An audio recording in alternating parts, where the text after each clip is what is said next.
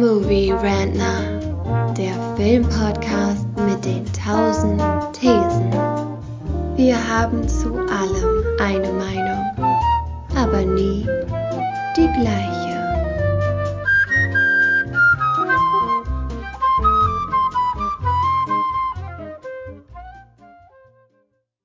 Frührentner, der Podcast, in dem wir über aktuelle Filme, Serien und Streaming-Events reden wollen. Heute lief das Staffel- und vielleicht sogar Serienfinale von Obi-Wan Kenobi, der neuesten Serie aus dem Star Wars-Universum. Es ist noch nicht ganz klar, ob es eine weitere Staffel geben wird oder nicht, aber für jetzt ist erstmal alles beendet worden und der Status quo von Star Wars Episode 4 A New Hope wurde weitestgehend wiederhergestellt, so dass man auch keine zweite Staffel zeigen müsste und trotzdem keine allzu großen Inkongruenzen herstellt. Wir wollen über das Staffelfinale, das Serienfinale vielleicht reden. Ähm, ja, werden das aber nicht auf die herkömmliche Art tun, sondern werden uns über die vielen zahlreichen Plotholes unterhalten, die diese Serie einfach ausgemacht hat. Und da sind uns insgesamt 16 Plotholes aufgefallen. Also ihr hört heute die 16 dramatischsten Plotholes der sechsten Staffel, äh, sechsten Folge der Serie Obi-Wan Kenobi. Und natürlich wäre es langweilig, das alleine zu besprechen. Deswegen habe ich mir eingeladen, wie immer, den Star Wars-Fan und ähm, tief in der Materie verankerten Thomas. Moin, Thomas. Hallo, schön wieder da zu sein und hoffentlich kann ich mit der Materie die Plotholes etwas füllen. Ja, ich bin gespannt. Wobei ich ja sogar finde, das muss eigentlich nicht der Job von uns als Zuschauern oder Fans sein, da irgendwelche Fantheorien zu entwickeln, warum, warum irgendwas so ist. Ich erwarte eigentlich von der Serie, dass sie halbwegs kongruent ist und äh, erst gar keine Plotholes aufkommen lässt in so dramatischer Art und Weise. Das wäre sehr schön, aber diese Hoffnung habe ich mittlerweile aufgegeben. Ja. Ja, leider. Also ich, ich wir könnten wahrscheinlich das für jede Staffel machen, kann mir gut vorstellen, äh, für jede Folge der der Staffel machen, nach Plotholes suchen. Ähm, das soll jetzt auch nicht so ein Cinema Sins werden, wo wir jedes Nitpicky-Ding irgendwie besprechen. Äh, keine Ahnung, der trägt den Handschuh einmal an der linken, einmal an der rechten Hand oder irgendwie sowas. Darum geht's nicht, sondern es geht um fundamentale und auch für die Charaktere wichtige Dinge eigentlich, die die Serie entweder nicht adressiert oder wo der Plot plötzlich wichtiger ist, die Plot Convenience wichtiger ist als die äh, interne Logik der Figuren.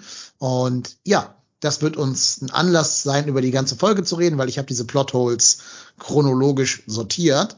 Das heißt, der erste Punkt als Plothole ist die Nummer eins unserer Liste, Plothole eins.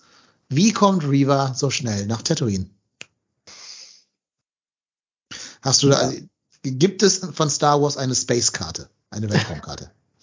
ähm, gibt's mit Sicherheit. Ähm, ich habe sie jetzt gerade nicht präsent, aber ich sag mal, ähm, es gibt ja das ähm, Online-Spiel Star Wars The Old Republic, wo ja die meisten der bekannten Planeten eingebaut sind. Und da gibt's dann natürlich eine äh, Weltraumkarte. Äh, dementsprechend, ja, es gibt auf jeden Fall Vorstellungen, wie das Universum da aussieht.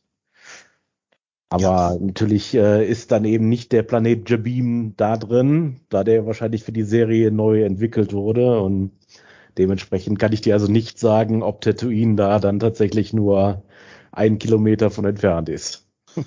Ja, ähm, kann es ja gar nicht sein, ne, weil später braucht ja Obi-Wan den Hyper-Antrieb, um überhaupt dahin zu kommen. Ähm, mhm. Und der war ja nicht weit weggeflogen. Das ist so ein Fall von Batman wie Superman, ne, wo Metropolis plötzlich genau neben Gotham liegt und die einfach alle hin und her reisen können, wie sie wollen, innerhalb von einer halben Stunde. Mhm. Ja, ist halt Plot Convenience, ne? Ja. Im echten Leben bräuchten die da halt, weiß ich nicht, drei Tage, um dahin zu kommen. Und damit wäre dann keine Dramaturgie mehr da. Und deshalb haben sie das halt einfach komplett ausge, ausgeblendet, ähm, wie schnell sie da reist. Aber das hat für mich so Vibes von Game of Thrones Staffel 7 und 8 wo Reisegeschwindigkeiten keinerlei Rolle mehr gespielt haben, während das in ähm, Staffel 1 und 2 und 3 von Game of Thrones noch ein riesengroßer Plotpoint war, dass Armeen sich halt langsam verschieben müssen und nicht sich beamen können. Aber auch das hier war ein Fall, einfach von beamen.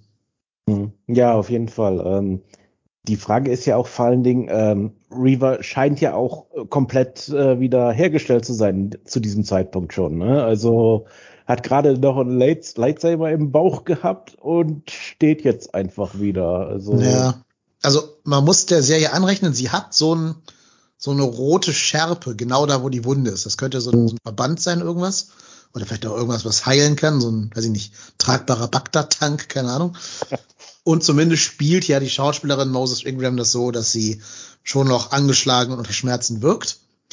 Aber es wirkt halt alles mehr so wie, ich habe einen Schlag auf den Kopf bekommen und nicht wie, ich habe einen Lightsaber in den Magen bekommen. Eben, das ist, ist schon. Hm, hm. Ja, also ich Alle, finde eh, diese Serie etabliert, dass Lightsaber nicht tödlich sind. Dass es nicht tödliche Waffen sind.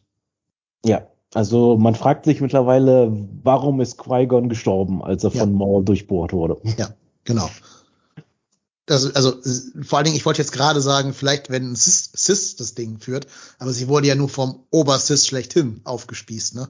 also man kann auch sagen, dass sie selber vielleicht nicht talentiert genug ist, um den Grand Inquisitor tödlich getroffen zu haben.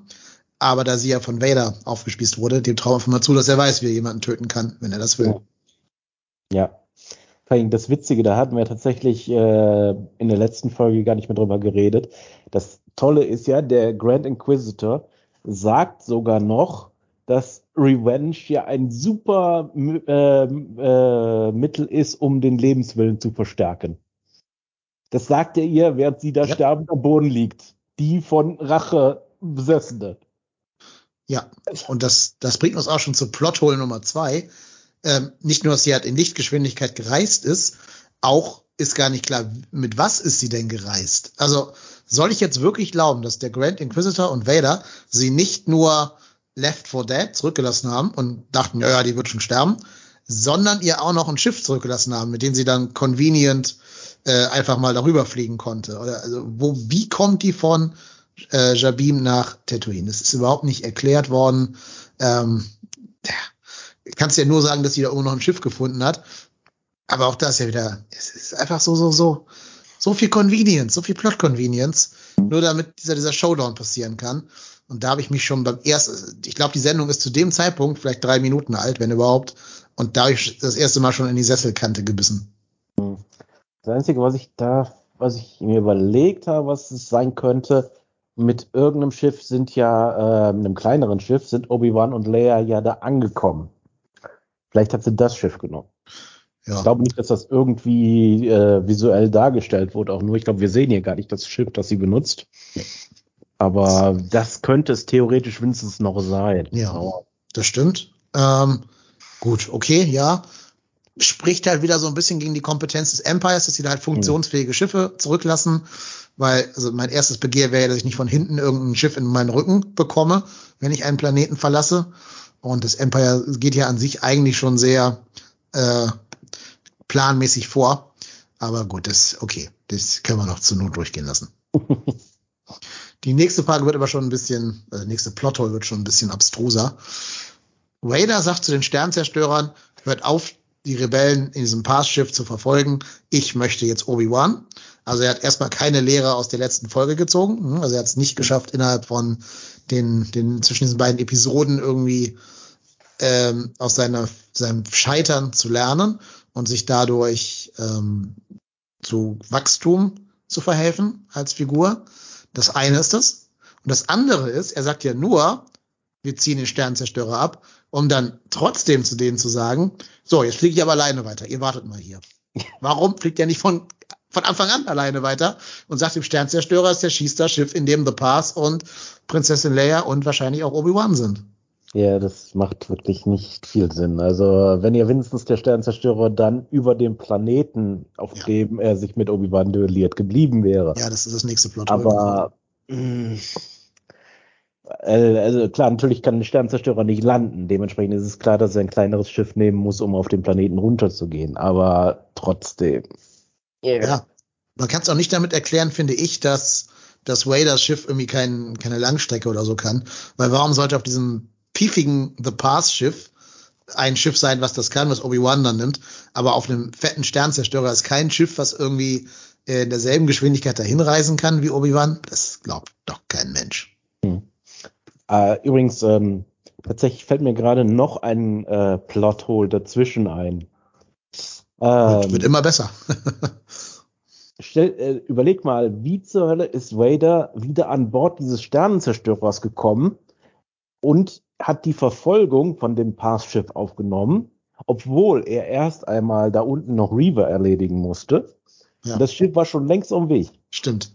Und die auch keine Eile hat, ne? Die gehen ja ganz gelassen dann weg, als Reaver da am Boden liegt und tot wirkt. Die haben ja noch Zeit für irgendwelche Monologe oder sowas.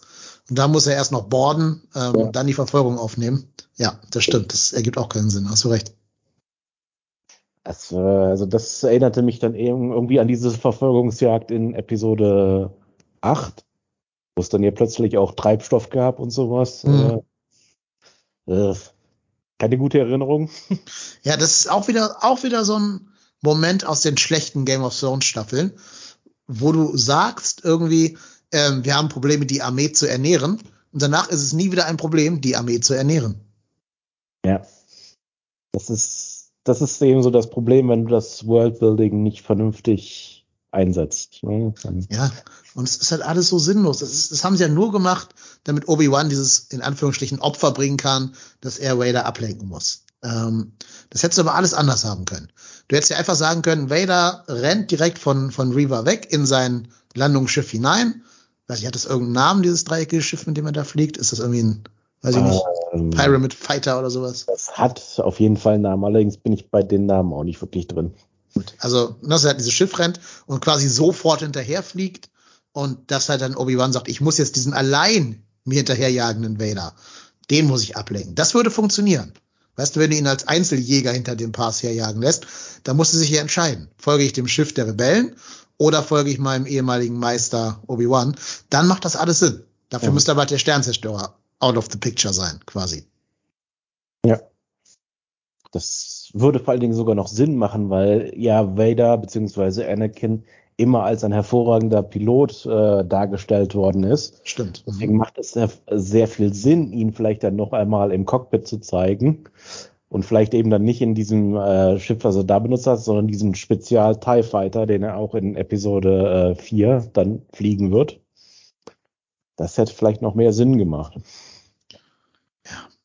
Also, das ist halt dieses Schlimme, weißt du, wir haben da jetzt drei Minuten drüber nachgedacht gemeinsam und kommen mit einer Lösung, die vielleicht ein bisschen mehr Sinn macht.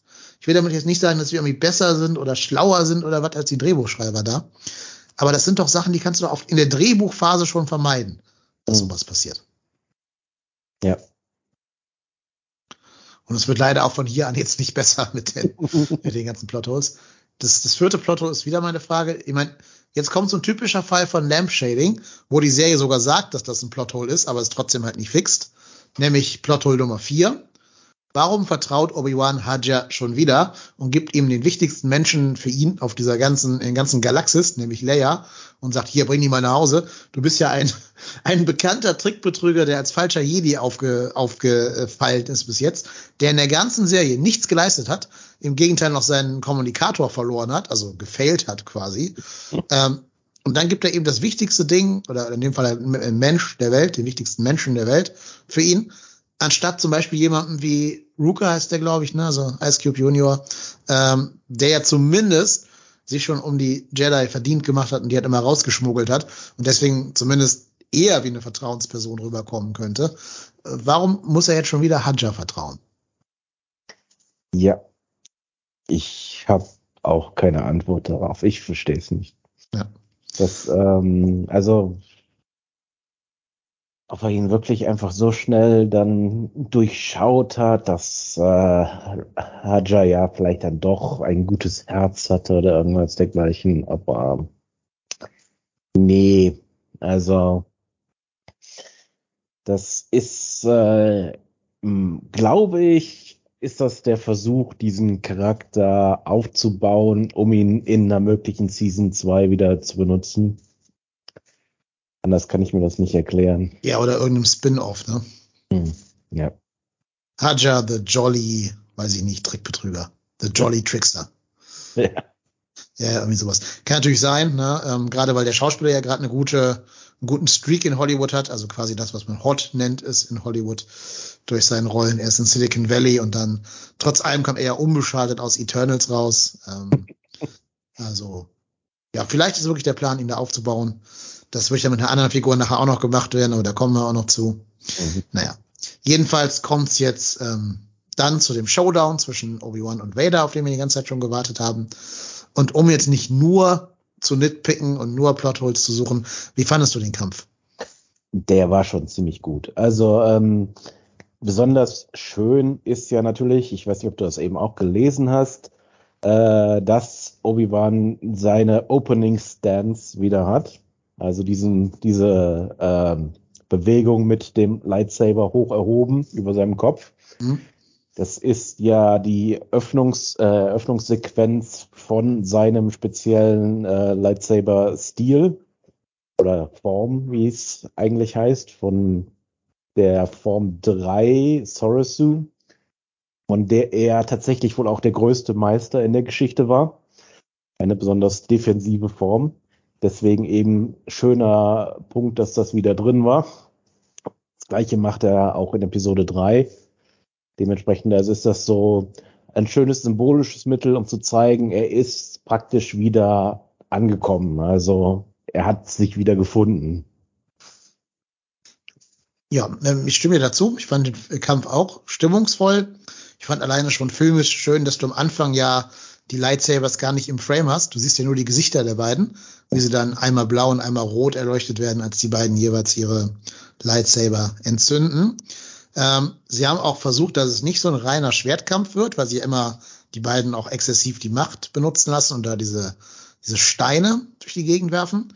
Ähm, bisschen schade fand ich, dass die, das Setting war ja schon sehr karg, ne? Und da ging es ja quasi nur so Stalaktiten oder, oder Nieten, weiß ich gar nicht, die aus dem mhm. Boden nach oben schießen.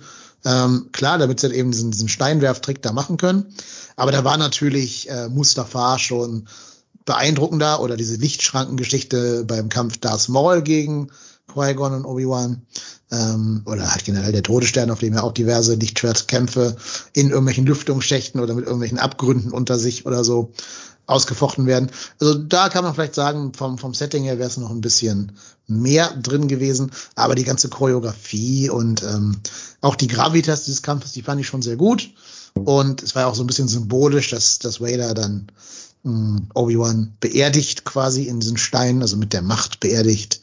Ähm, ja, also den Kampf. Das wäre so das, was ich aus der Serie quasi, aus der Folge hier als das Positivste mit rausnehmen wollen würde. Mhm. Auf jeden Fall. Also es ist ja tatsächlich auch so, dass das Duell der beiden in Episode 3 ziemlich gefeiert wird als einen der realistischsten äh, Kämpfe in, Film, in Filmen überhaupt eben weil die Bewegungen so gut choreografiert sind, dass sie eben wirklich echte Bewegungen sein könnten, im Gegensatz zu vielen anderen. Nehmen wir zum Beispiel die Witcher-Serie.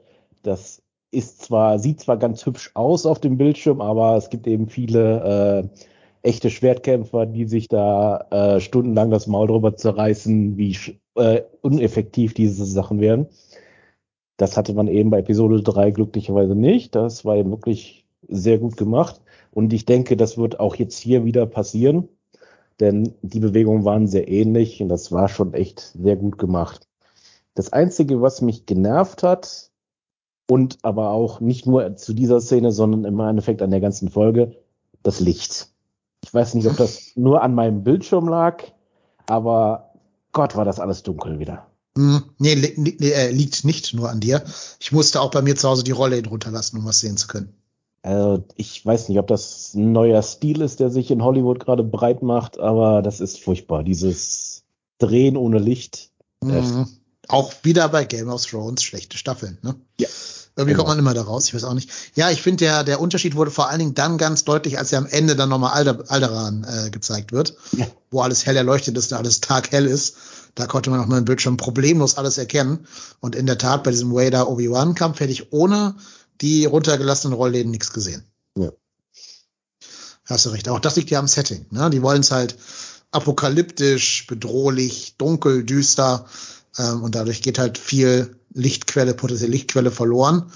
Und da muss ich sagen, bei aller Kritik, die George Lucas immer für die Prequels einstecken muss, auf Mustafa siehst du zumindest, was die, was passiert und was die Leute machen, weil diese Lava auch als Lichtquelle gleichzeitig dient. Exakt, genau. Da ist es auf jeden Fall besser geregelt. Ja, finde ich ja auch. Und da denke ich mir, ist doch irgendwie auch schade, wenn ihr so viel Choreografie, Production Value, Aufwand da reinsteckt und dann kann kein Mensch erkennen, was da passiert. Hm. Ich meine, ich Ja. fand's hier nicht so schlimm wie bei Game of Thrones, da war es richtig schlimm. In dieser einen Schlacht gegen den, den Nachtkönig, na, in Staffel, äh, Staffel 8, Folge 3. Aber jetzt hier war es auch schon nervig. Ja, auf jeden Fall. Ja, sollen wir zum nächsten Plothole hüpfen? Das konnten mich jetzt im Anschluss an den Kampf und Ja. ist für mich eigentlich somit das größte Plothole dieser Serie bis jetzt. Ja. Warum, warum lässt Obi-Wan Anakin schon wieder am Leben? Ja, ich, Die Antwort darf jetzt nicht sein, weil er in Episode 4 auftauchen muss in den New Hope oder in Rogue One vorher. ja, ich fürchte, das ist die einzige Antwort, die Mhm. man da geben kann. Äh, das ist, ist einfach unverständlich. Also, es macht keinen Sinn. Haupt, also, das einzige vielleicht, dass er, so wie Luke später ja auch, äh, davon überzeugt ist, dass es noch irgendwie was Gutes in Vader gibt, ähm, und ihn deswegen nicht umbringt. Aber das ist trotzdem, nee, nee. Ähm, so, so kam es eben auch nicht rüber, weil er sagte ja, er sagt ja dann wirklich noch, okay, also mein Freund ist wohl tot. Ja, das, das haben sie halt gemacht, um das Plothole aus äh, New Hope zu fixen. Ne? In New Hope sagt er ja zu äh, Luke, dass Vader seinen Vater getötet hat, ähm, habe. Und bis dahin dachten wir ja immer, der hätte einfach gelogen. Er hätte Luke angelogen ähm, und wollte ihn vielleicht die Wahrheit ersparen, dass Vader der Vater ist oder so. Ne? Ähm, in Wahrheit ist es natürlich deshalb, weil George Lucas damals noch gar nicht wusste, dass, dass George, äh, dass, dass, äh, dass Vader der Vater von Luke Skywalker sein würde. Daher kommt ja dieses Plothole. Jetzt haben sie versucht, das zu fixen, indem er gesagt hat, ich bin nicht mehr dein Freund Anakin, ich bin Vader, ich habe ihn, ich habe ihn getötet.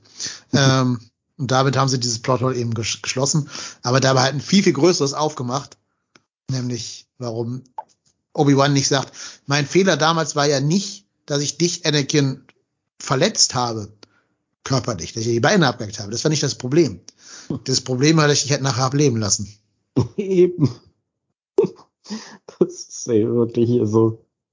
Äh, da ja Obi-Wan offensichtlich ja auch bewusst ist, was Vader die ganzen Jahre jetzt getrieben hat in der Zwischenzeit. Äh, da er, äh, Vader war ja einer der wichtigsten ähm, Ausführer in der Jedi Purge, die nach Order 66 dann noch weitergetrieben wurde. Hat also im gesamten Universum weiterhin äh, Jünglinge und andere erwachsene Jedi umgebracht. Äh, also ich weiß es nicht, wie man dann auf, die, auf den Gedanken kommt, ihn am Leben zu lassen, weil man genau weiß, dass das doch so weitergehen würde. Oder das, das allerminimalste. Vielleicht, okay, man kann vielleicht argumentieren, er ähm, will die Justiz nicht in die eigene Hand nehmen und will jetzt nicht Richter und Henker von Mhm. Anakin werden. Wobei das auch in der Vergangenheit die Jedi nicht gestört hat. Ne? Ähm, Mhm. Gut, aber sagen wir einfach mal, er hat jetzt irgendwie so, so einen Charaktermoment, dass er ihn entweder nicht töten will oder nicht töten kann. Dann nimm ihn halt fest. Dann schäle ihn aus seiner Rüstung da raus. Der war ja schon weitestgehend besiegt, sozusagen. Schäle ihn raus und schleppt den nach Alderan vor ein Kriegsgericht für seine ganzen Kriegsverbrechen. So, kannst du ja auch machen. Aber geh doch nicht einfach weg, schon wieder. Ja, also das hätte er tatsächlich nicht machen können, weil ja, also Alderan ja auch unter Kontrolle des Empires steht, dementsprechend. Ähm, Ja, ich, ich glaube halt, also ich glaube, die Serie geht davon aus, dass das Empire noch nicht diese komplette Diktatur ist wie in Episode 4, weil sie da ja, also in New Hope, weil sie da ja auch sagen, sobald der Todesstern fertiggestellt wird, können sie erst diese totalistische Kontrolle über die Galaxis ausüben. Und ich finde, so wirkt auch nachher das Endgespräch mit äh, Bail Organa, dass er davon ausgeht, dass das Empire noch eine, eine steigende Macht sei, aber noch nicht diese, diese alles dominierende Macht. Hm. Ja, ich meine, gut, klar, ähm, wäre möglich. Ich meine, es ist natürlich schwierig, eine zentralistische Regierung über die ganze Galaxie auszudehnen. Dementsprechend äh, gibt es die Möglichkeit, aber ich glaube eben nicht, dass Palpatine es hätte zugelassen, dass man seinen Lieblings-Enforcer äh, irgendwo vor Gericht stellt. Also, ja, aber andererseits, ähm, er hat ja den Kampf verloren und Schwäche wird ja bei den Sith, glaube ich, quasi als Todsünde angesehen. Das ist wahr, ja. Also ich weiß nicht, ob Palpatine, äh, Palpatine danach noch so viel Wert auf Vader gelegt hätte. Hm, ja, stimmt. Das ist durchaus, das wäre durchaus logisch, ja. Ja, gut. Also du kannst ja auch vor, vor ein Rebellengericht stellen, vor ein Pass-Gericht, ne, dass dann Ruka und Hadja stimmen dann über Darth Vader ab. Keine Ahnung. Aber ja. mach halt einfach irgendwas mit ihm und lass ihn da nicht schon wieder liegen und ja. sag, Darth. Und dann gehst du weg, um ja. das nächste Plot aus Episode 4 zu schließen, warum er ihn Darth nennt und nicht Anakin oder Vader. Ähm, Nein, es ist, es ist Plot, es ist einfach so eine Mischung aus Plot Convenience und Plot Shield für die Charaktere, die in Episode 4 und in, in Rogue One und so weiter noch rumturnen müssen. Und deswegen äh, wird da auf Logik halt geschissen. Mhm. Ja. Anders kann ich es, fürchte ich, auch nicht erklären. Also macht einfach nicht genug Sinn. Ja, traurig, dass so eine Serie halt sowas, ähm, sich über sowas keine Gedanken macht oder es ihnen egal ist oder wie auch immer. Vor allem, ich finde ja, was dieser Vader-Kampf auch gezeigt hat, das war ja früher mal ein Film. Das, Drehbuch hat ja angefangen als Filmdrehbuch. Die wollten ja im Zuge von äh, Solo A Star Wars Story jeden Tag, äh Quatsch, jedes Jahr einen Star Wars Film bringen. Quasi alle zwei Jahre so eine Episode, Episode 7, 8, 9 und so weiter. Und dazwischen immer diese ähm, Legacy-Filme, wo dann ein Charakter näher betrachtet werden soll. Das war ja am Anfang Han Solo in seinem ersten Film und hätte danach dann Obi-Wan sein sollen. Haben sie dann wegen des kolossalen Flops, der halt äh, Han Solo war, sein lassen. Aber daher kam ja das Drehbuch. Mhm. Und ich finde, du merkst genau, welche Elemente in dem Originaldrehbuch des Filmes drin standen und was sie da als äh, Füllmaterial, als Fluff oder so hinten dran getackert mhm. haben. Weil ich bin überzeugt davon, wenn das ein Film wäre, der vielleicht so 100, 120 Minuten ginge, wäre das gar nicht so schlecht. Dann hast du nur diesen Konflikt, Obi-Wan und Vader, diese Traumata, die beide davon getragen haben. Du hättest genau die drei Aktstruktur, also du hättest dann im ersten Akt müsste Obi-Wan aus irgendwelchen Gründen halt Tatooine verlassen, sein Exil, und irgendwie auf den Radar von Darth Vader gelangen. Das muss ja nicht Leia sein, das kann auch irgendein anderes auslösendes Moment sein. Dann wäre halt der zweite Akt dieser erste Teaserkampf in der Schuttgrube da in Episode 3 von der Serie gewesen. Mhm. Ähm, und dann hätte halt irgend so ein, so ein Moment gebraucht, wo du vermutest, alles sei verloren. Und dann wäre es eben zum großen Showdown gekommen, in dem dann Obi-Wan den Vader nochmal in seine Schranken weist. Wäre ein guter Film geworden, glaube ich, wenn das genauso gewesen wäre wie in der Serie. Du kannst, also ich hoffe, es gibt irgendeinen Fan-Edit, der einfach all diese, diese Serienfolgen zusammenschneidet und dann die, den ganzen Ballast da rausschneidet dann hast du da, glaube ich, einen ganz brauchbaren Film. Aber als Serie über sechs Folgen und mit diesen ganzen Charakteren, die kommen und gehen, wie sie wollen und die keine so interessieren, die auch keine Closure kriegen und so, die einfach verschwinden am Ende. Wir sehen ja auch Hadja und äh, Ruka dann nie wieder. Also, äh, ja, es ist so viel Filmmaterial von Sachen, die einen null interessieren. Mhm. Ja, stimmt. Also, ähm, ich gehe eben davon aus, bei den ganzen Side-Charakteren bauen die darauf, dass es eine Season 2 geben soll. Ja, oder Spin-offs, ähm, ne? Ja, also anders kann ich es mir nicht vorstellen, weil eben gerade auch wirklich Ruka verschwindet ja wirklich einfach komplett. Ja. Den sehen wir überhaupt nicht mehr. Also ist er jetzt auf Alderan oder keine Ahnung. Ja, oder geht er wieder zurück in irgendeine Schleuserei im Hintergrund, ne? Mhm. Äh, ja. Und ein anderer Charakter wird nachher noch mal noch wichtigerer verschwinden. Aber da komme ich dann gleich zu ähm, beim nächsten Plothole. Das nächste Plothole wäre jetzt nämlich Plothole Nummer 6. Wo ist der Sternzerstörer? Ja, genau. Wie gesagt, es hätte Sinn gemacht, wenn der über dem Planeten dann geblieben wäre, um Vader da abzusetzen und wieder einzusammeln. Aber offensichtlich ist das ja nicht. Denn sonst hätte der ja vielleicht was dagegen tun können, dass Obi-Wan einfach abhaut. Ja, und das ist ja schon mal in der Serie passiert, dass sie da halt den Orbit verlassen haben und deswegen konnten da andere Leute abhauen. Ähm, mhm. das, es, wir, wir können jetzt jedes Plothole mit immer derselben Antwort bedenken. Plot Convenience. Mhm. Die hätten keinen Bock, sich nochmal damit auseinanderzusetzen, dass Obi-Wan jetzt irgendwie diesem Sternzerstörer entkommen muss und haben deswegen einfach festgelegt, dass der irgendwo ist, aber halt nicht im Orbit des Planeten.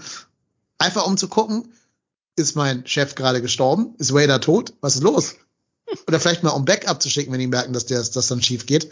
Gerade weil die müssen, also der Grand Inquisitor hat doch gesehen, dass Vader eben auch zu Fehlern neigt, als er das falsche Schiff in der letzten Folge da äh, zerstört hat. Da kann man sich auch mal denken, okay, ich mach mal ein paar Stormtrooper ready und wenn er es nicht alleine schafft, Obi-Wan zu überwältigen, lasse ich mal so einen Landungstrupp mit 100 Stormtroopern da landen, damit die den dämlichen Jedi dann einkassieren können. Ja, genau. Also man könnte natürlich so äh, spinnen, dass die äh, Vader dann in der Nähe des Planeten abgesetzt haben und sich dann wieder auf die Suche nach dem Schiff begeben haben. Aber auch davon sehen wir ja nichts. Also ja, und umso weniger Sinn macht es dann vorher, dass Vader erst sagt, alle Mann weg von den Rebellen, wir müssen jetzt Obi-Wan verfolgen. Nur um den dann zu sagen, jetzt hinter den Rebellen her, ihr Idioten. Also. Jetzt, wo wir die Spur verloren haben. Ja, genau, genau. Richtig. Jetzt, wo die Spur kalt ist, finde ich lieber wieder. Ich kann ihr nachher wenigstens bestrafen, wenn ihr es nicht geschafft habt. Kann ja. ich meine Wut euch auslassen. Nein, es macht keinen Sinn. Es hätte nur funktioniert, wenn Vader allein unterwegs gewesen wäre und gar nicht erst in diesem Sternzerstörer gewesen wäre. Dann hätte das alles funktioniert, aber so haben sie sich halt einfach eine Baustelle geschaffen, die sie selber nicht schließen können. Ja. Ja, dann ähm, kriegt ja Obi-Wan diese Machtvision von Luke, der jetzt in Gefahr ist. Ähm, das ist jetzt ein kleines Plothole, da müssen wir auch nicht ewig lang drüber diskutieren. Aber ich habe als Plothole 7 aufgeschrieben, warum ist Obi-Wan nicht überrascht, dass Reaver noch lebt? Er hat die ja quasi Vader zum Fraß vorgeworfen und musste davon ausgehen, dass Vader mit der kurzen Prozess macht. Der kann ja nicht ahnen, dass diese ganzen Ereignisse dann noch passieren, die passiert sind. Ja, also das lässt ja im Endeffekt dann nur vermuten, dass er wirklich nicht damit gerechnet hat, dass Reaver stirbt. ja. etwas komisch ist. Also. Ja, kann, also, die wurde von einem Lichtschwert aufgespießt. Die ist tot. Ob ja. die Serie das zugeben will oder nicht, aber die ist tot. Höchstwahrscheinlich, ja. Vielleicht ist das ein Sixth Sense. Ich sehe, ich sehe tote Jedi, aber sie wissen nicht, dass sie tot sind. Zugegeben weiß Obi-Wan von dem Laserschwert ja nichts. Nein, aber er weiß, dass sie gegen Darth Vader kämpfen musste. Ja. Da braucht er keinen, der braucht kein Laserschwert, um die zu töten. Nö. Du nutzt es ja auch nicht. Sagt ja die Serie auch ganz klar, wie so. überlegen er hier ist, ne? Genau. ja, ich, ich verstehe es dich. Also, das macht einfach auch keinen Sinn. Wieso ist das so seltsam? Ich weiß nicht, da, äh, da fehlt einfach so das über das Nachdenken. Irgendwie, die haben so einfach Szenen geschrieben, aber nicht darüber nachgedacht, wie die zusammenwirken. Ja, und ich glaube, das hängt auch damit zusammen, dass sie halt aus diesem Film-Drehbuch ein ähm, Seriendrehbuch machen mussten über sechs Folgen, a circa 50 Minuten. Weil dadurch haben sie erst Reaver und den Großinquisitoren dadurch reingeschrieben. Durch mhm. diese Expansion. Und dann mussten sie plötzlich irgendeine Verwendung für Reaver in Episode 6, also jetzt in der sechsten Folge von Obi-Wan, finden. Und deswegen ist ja Vader auf dem, auf dem Sternzerstörer, damit der Großinquisitor nochmal da auftauchen kann, weil der wäre sonst auch einfach verschwunden. Jo. Oh boy, und wir sind erst bei Nummer 7 von 16. ja, äh, 8. Wie schafft es Obi-Wan, so schnell nach Tatooine zu kommen? Er nutzt seinen Hyperantrieb, aber trotz allem, das kann ja maximal zehn Minuten dauern, bis Reaver da einen kleinen Jungen gefangen und potenziell irgendwie verletzt hat. Ähm, und er schafft es in der Zeit, in den Orbit einzudringen, äh, in, in den Hyperlichtraum zu gehen, zu landen, das Flugzeug zu verlassen oder das Spaceship zu verlassen und dann noch die letzten Meter zu Fuß zu rennen und ist dann genau pünktlich da. Das ist jetzt wieder so ein, so ein Gotham ist neben Metropolis Fall. Mhm. Oder das könnte natürlich sein. Vielleicht, ähm, was auch auf den früheren Punkt ist, vielleicht spielt das Ganze mehr zeitversetzt, als es dargestellt ist.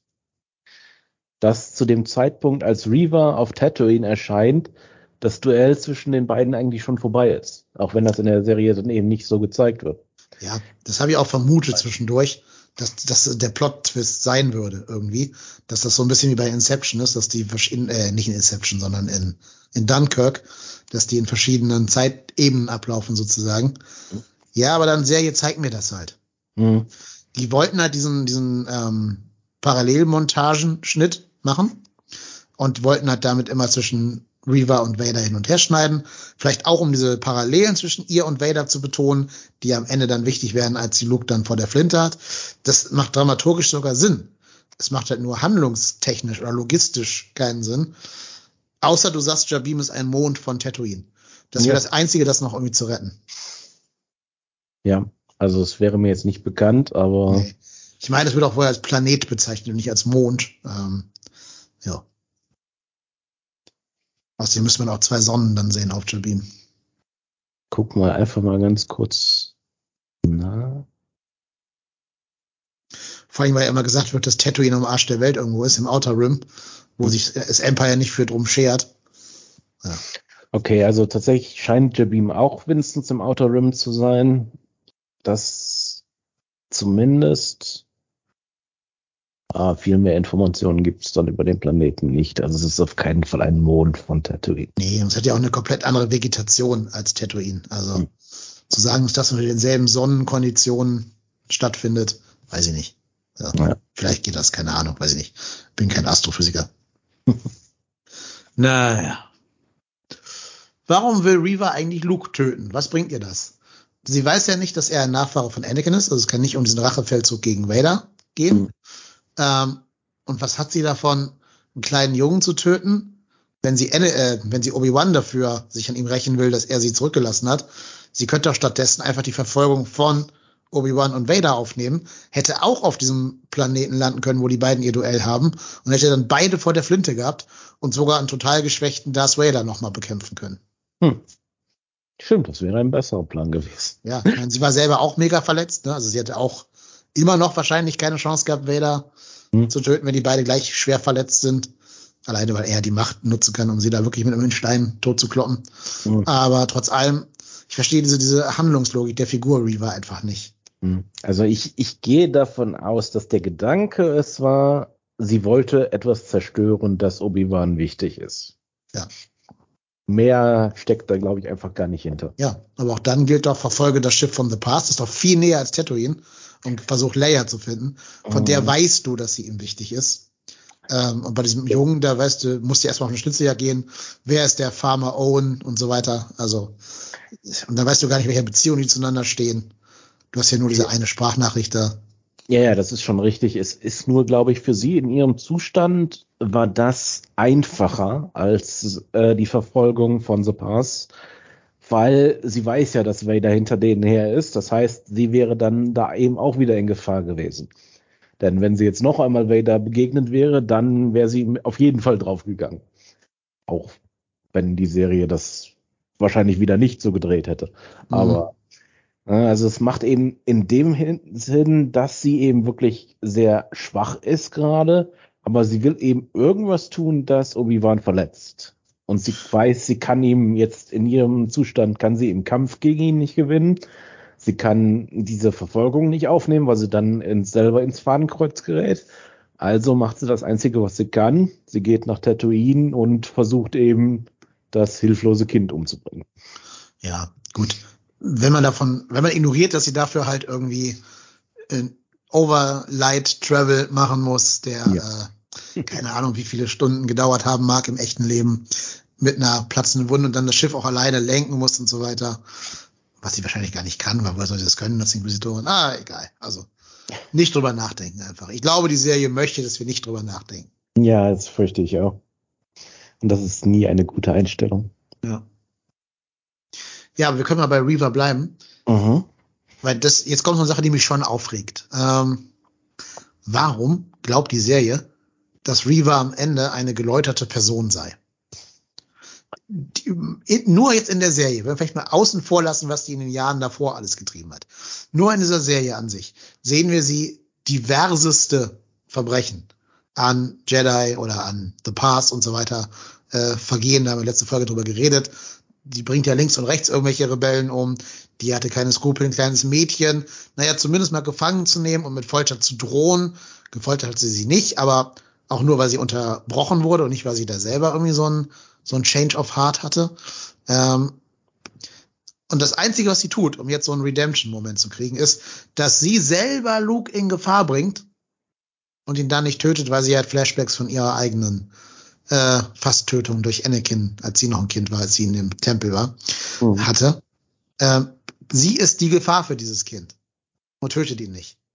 Das ist ja keine ja. Redemption. Wenn sie sich jetzt opfert, um ihn vor einer anderen Gefahr, vor dem Großinquisitor oder so, zu retten, dann kannst du noch sagen, ja, okay, am Ende hat sie doch ihre richtige Gesinnung gezeigt, bla bla.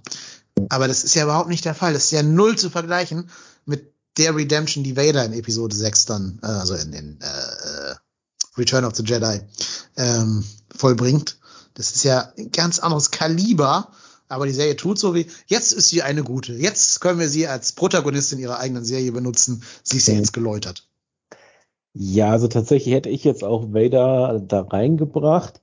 Allerdings anders, denn ähm, ich persönlich bin eben einer von denen, der auch noch ein bisschen anzweifelt, ob Vaders Redemption gerechtfertigt ist. Also, äh, wenn man sich eben überlegt, was Vader die ganzen Jahre getrieben hat, wie viele Millionen Leben er wahrscheinlich ausgelöscht hat. Wenn man eben bedenkt, äh, alleine mit dem Todesstern Alderan zu plätten, das waren ja wahrscheinlich Milliarden Leben, die da vernichtet worden sind. Ja. Und dann ist seine Redemption damit abgeschlossen, dass er seinen Sohn rettet. Das ist alles. Ja, das äh, stimmt. Hm. Finde ich einfach nicht genug. Also, nee. äh, auch also, wenn das Selbstopfer mit drin steckt, äh, ja, mhm. gut. Was man ja natürlich sagen kann, vielleicht wusste Vader das ja auch in Episode 6. Ähm, es wird, wird ja vor allen Dingen in der Extended, äh, wer ist es, in Legends, wird es ja dargestellt so, dass durch den Tod des Imperators die Rebellen dann letztlich das Imperium auch besiegen konnten, weil quasi der Kopf des Empires gefehlt mhm. hat. Wenn man das mit reinrechnet, ihm unterstellt, dass er das voraussehen konnte, weil er wusste, wie abhängig die alle von, von ihm, also vom Imperator sind, dann wird es vielleicht so ein kleines bisschen wichtiger, was er da gemacht hat. Ja, wichtiger schon. Naja. Das ist eher der Baustein zum Sieg des äh, über die, also zum Sieg der New Republic über das Empire. Hm. Ja, ja. Kann man, kann man vielleicht gelten lassen. Ich weiß nicht. Es war für mich immer so ein bisschen zweifelhaft. Also es ist ja gerade von äh, Lukas so geplant, dass ja in diesem Moment eigentlich ähm, die Prophezeiung erfüllt wird von ihm als The Chosen One, dass er in diesem Moment wirklich die Force in Einklang bringt, als er dann den Imperator platt macht. Aber ähm, sehe ich einfach nicht. Also weiß ich nicht. Vielleicht bin ich da auch zu kritisch, aber das finde ich persönlich einfach noch nicht ausreichend, um jetzt äh, seine Wandlung da ausreichend zu erklären. Und genauso, äh, um jetzt wieder auf die Serie zurückzukommen, finde ich das bei Reaver eben, hast du vollkommen recht, auch nicht genug. Also auch die hat als Inquisitorin sicherlich etliche Leute umgebracht. Wahrscheinlich eben darunter auch äh, Kinder und so weiter. Ja, ich meine, die hängen, die hängen in Folge 1 der Serien Jedi, die knüpfen den auf. Ja, genau. Also das, ähm, das ist einfach nicht genug, um diese Wandlung darzustellen. Also das Einzige, was ich mir eben überlegt habe, was eben auch dann auf Vader zutreffen würde, ist eben wirklich, wenn die wirklich es äh, moralisch so sehen, dass diese, ähm, dass die dunkle Seite der Macht wirklich wie eine Art Gehirnwäsche funktioniert. Dass die also wirklich praktisch die äh, umpolt. Also, dass sie nicht wirklich für ihre Handlungen verantwortlich sind. Ja, aber das klappt ja nicht, weil wir letzte Folge herausgefunden haben, dass sie die ganze Zeit gegen Wader agitiert hat. Ja gut, aber sie ist ja trotzdem auf die dunkle Seite gewechselt. Ja gut, okay. Gut, man kann natürlich sagen, dass äh, es gehört zum Jedi dazu, doppelte Spielchen, äh, zum, zum Sith dazu, doppelte Spielchen zu treiben und jeden zu hintergehen. Hast du ja letztes Mal dargelegt. Mhm. Ähm, ja, gut, so kann man es vielleicht argumentieren. Aber auch das zeigt mir die Serie nicht. Nein, auf das ist jetzt Fall. wieder Fantheorie und Extended Universe und mit irgendwelchen anderen ähm, äh, Medien dann zu erklären ja. vielleicht, ne? Aber dann mach doch einen Satz, sag doch einfach einen Satz oder zeig mal vielleicht die Wunden von ihrer Folterung oder so, wenn sie sich irgendwie in andere, wenn sie ihre eigene Wunde da versorgt oder sich was anderes anzieht oder so, damit mir das als Zuschauer bewusst wird, der ich jetzt nicht die Comics gelesen habe oder äh, Fallen Order gespielt habe oder sowas. Ja. Ja, das ist, ist das, was ich einfach nicht verstehe. Also die Zeit wäre da gewesen. Ja, du kannst ja die komplette vierte Folge einfach rauslassen. Die ist ja, ja. scheißegal für die Gesamthandlung. Lass die weg, diese, das ist ja auch nur wieder ein Rehash von Fallen Order gewesen. Da ist ja genau dasselbe passiert wie schon mal in der, in der Videospielwelt. Ähm, lass das weg. Gib einfach, mach einfach so, dass, dass äh, Reaver Leia noch auf, äh, wo war das? Jabim oder welcher Planet war das? Noch diesen Tracker anheftet, indem sie da Lola irgendwie kurz in die Finger kriegt. Und dann tu halt so, als wenn sie, ähm, also lass die Leia entkommen lassen, aber so, dass Leia glaubt, sie habe sie ausgetrickst, quasi. Dann hast du genau denselben Effekt wie nach Folge 4, kannst dir aber die ganze Episode 4 oder Folge 4 sparen und hast damit 40, 50 Minuten mehr gewonnen, um mal deine Charaktere ein bisschen auszu, also auszubauen und Fleisch an die Knochen zu bringen weil die ja ähm, gerade diese ganzen Nebencharaktere haben wir gerade schon drüber gesprochen, sei es Roken, sei es Hadja, sei es äh, Tala, die haben ja alle nix. Das, ja alles, das sind ja alles Pappaufsteller, wo halt irgendwie draufsteht, haha, hier der, der Fake Jedi, der Pilot, die Widerstandskämpferin. Aber die mhm. sind ja keine eigenständigen Charaktere, weil die Serie sich viel zu wenig Zeit nimmt für diese ganzen Nebencharaktere. Auf jeden Fall, das, das ist das, was ich auf jeden Fall auch finde, eben überhaupt auf die ganze Serie ausstrahlend, äh, ist gerade diese, diese Schwäche äh, im Schreiben, im Skript einfach wirklich sehr deutlich. Also da brauchst du eben nur, da brauchst du das nur vergleichen mit einem äh, Computerspiel, das vor 30 Jahren oder na, vor 20 Jahren wahrscheinlich rausgekommen ist. Die ähm, alten KOTOR-Spiele, Knights of the Old Republic von BioWare da hast du eben natürlich auch sowas ähnliches. Du hast eben einen Hauptcharakter und äh, sechs oder sieben Nebencharaktere. Aber diese Charaktere sind 1A aufgebaut. Du verstehst diese Charaktere, die haben ein Skript. Du weißt, was diese Charaktere wollen. Da muss man sich einfach ein Beispiel dran nehmen heutzutage, aber das passiert einfach nicht mehr. Da werden dann einfach irgendwelche Nebencharaktere reingeschmissen und äh, sie haben überhaupt keinen Sinn. Da wird dann einfach nur davon ausgegangen, okay, wir nennen diese Serie Obi-Wan, wir haben Ewan McGregor, dann werden die Leute die Serie schon schauen. Alles andere macht doch eh keinen, hat doch eh keine Bedeutung. Ja, und ja, ich habe es letzte Folge schon mal gesagt, ich sag's jetzt nochmal, das tun die ja auch, um ihren Diversifikationsrichtlinien dazu entsprechen. Ne? Guck dir diese Nebencharaktere mal an. Das mhm. sind, also ich finde es ja super, dass, dass ganz viele Schauspieler Off-Color äh, jetzt auch vorkommen und dass Star Wars nicht mehr so eine rein weiße Veranstaltung ist, finde ich super. Die einzig dunkelhäutige Figur in, in den Originaltrilogie war ja der eher negativ besetzte Lando Calrissian, der ja zum, zum Traitor wird quasi, ne? Also ich finde das sehr gut. Ich finde das super. Macht's aber doch organisch. Und mhm. vielleicht auch nicht vier, von denen dich dann um keine Person richtig kümmern kannst, sondern nur zwei von diesen neuen Figuren. Und dafür gibt denen vernünftige Handlungsansätze, äh, gibt dir einen Character Arc und mach einfach nicht nach dem Motto viel hilft viel, sondern kümmere dich lieber um die Qualität deines Produktes. Und überhaupt ist das, was ich nicht so ganz verstehe. Ähm, Disney ist ein Multimillionen-Dollar-Konzern. Da hängen wie viel Millionen Produktionsvalue auch immer drin, keine Ahnung. Die sind der größte Entertainment-Betrieb, den wir gerade auf der ganzen Welt haben. Die machen Filme wie Endgame, also Avengers Endgame. Die haben den ersten Film gemacht, der eine Milliarde Dollar eingespielt hat und so weiter. Kann das wirklich angehen, dass in so einer hochprofessionellen Unterhaltungsmaschine es keinen Menschen gibt, der das ganze Drehbuch mal auf Logiken durchgeht und auf Konsistenzen und da vielleicht noch mal ein so ein Rewrite-Prozess macht, um das alles gerade zu ziehen. Das kann doch eigentlich nie sein. Ja, das denke ich auch immer. Also das, ich verstehe das nicht. Also es gibt ja, ich sag mal, ähm, wenn ich jetzt mich mal als äh, einen Fan betrachte, es gibt wahrscheinlich zehntausende Leute auf dem Planeten, die noch 100% mehr über das ganze Universum wissen als ich. Dann nimmt man doch mal einen von denen und setzt den da an dieses Drehbuch dran, zahlt dem ein paar hundert Dollar dafür und dann wird das besser. Ich bin überzeugt, du findest zehn Nerds, die das komplett for free machen würden, einfach nur, Ja. weil es jetzt Star Wars ist. Ne? Du musst hier nicht mal Geld bezahlen. Ja, Ja, und es geht mir auch gar nicht darum, dass jetzt irgendwie, dass da die ganze äh, Lore drin korrekt wiedergegeben werden muss. Das kriege ich als normaler Mensch gar nicht mit. Aber es geht mir darum, dass halt, wir haben jetzt schon neun Plotholes genannt und ich bin kein so großer Star Wars Fan. Also ich Hm. Habe da kein Hintergrundwissen.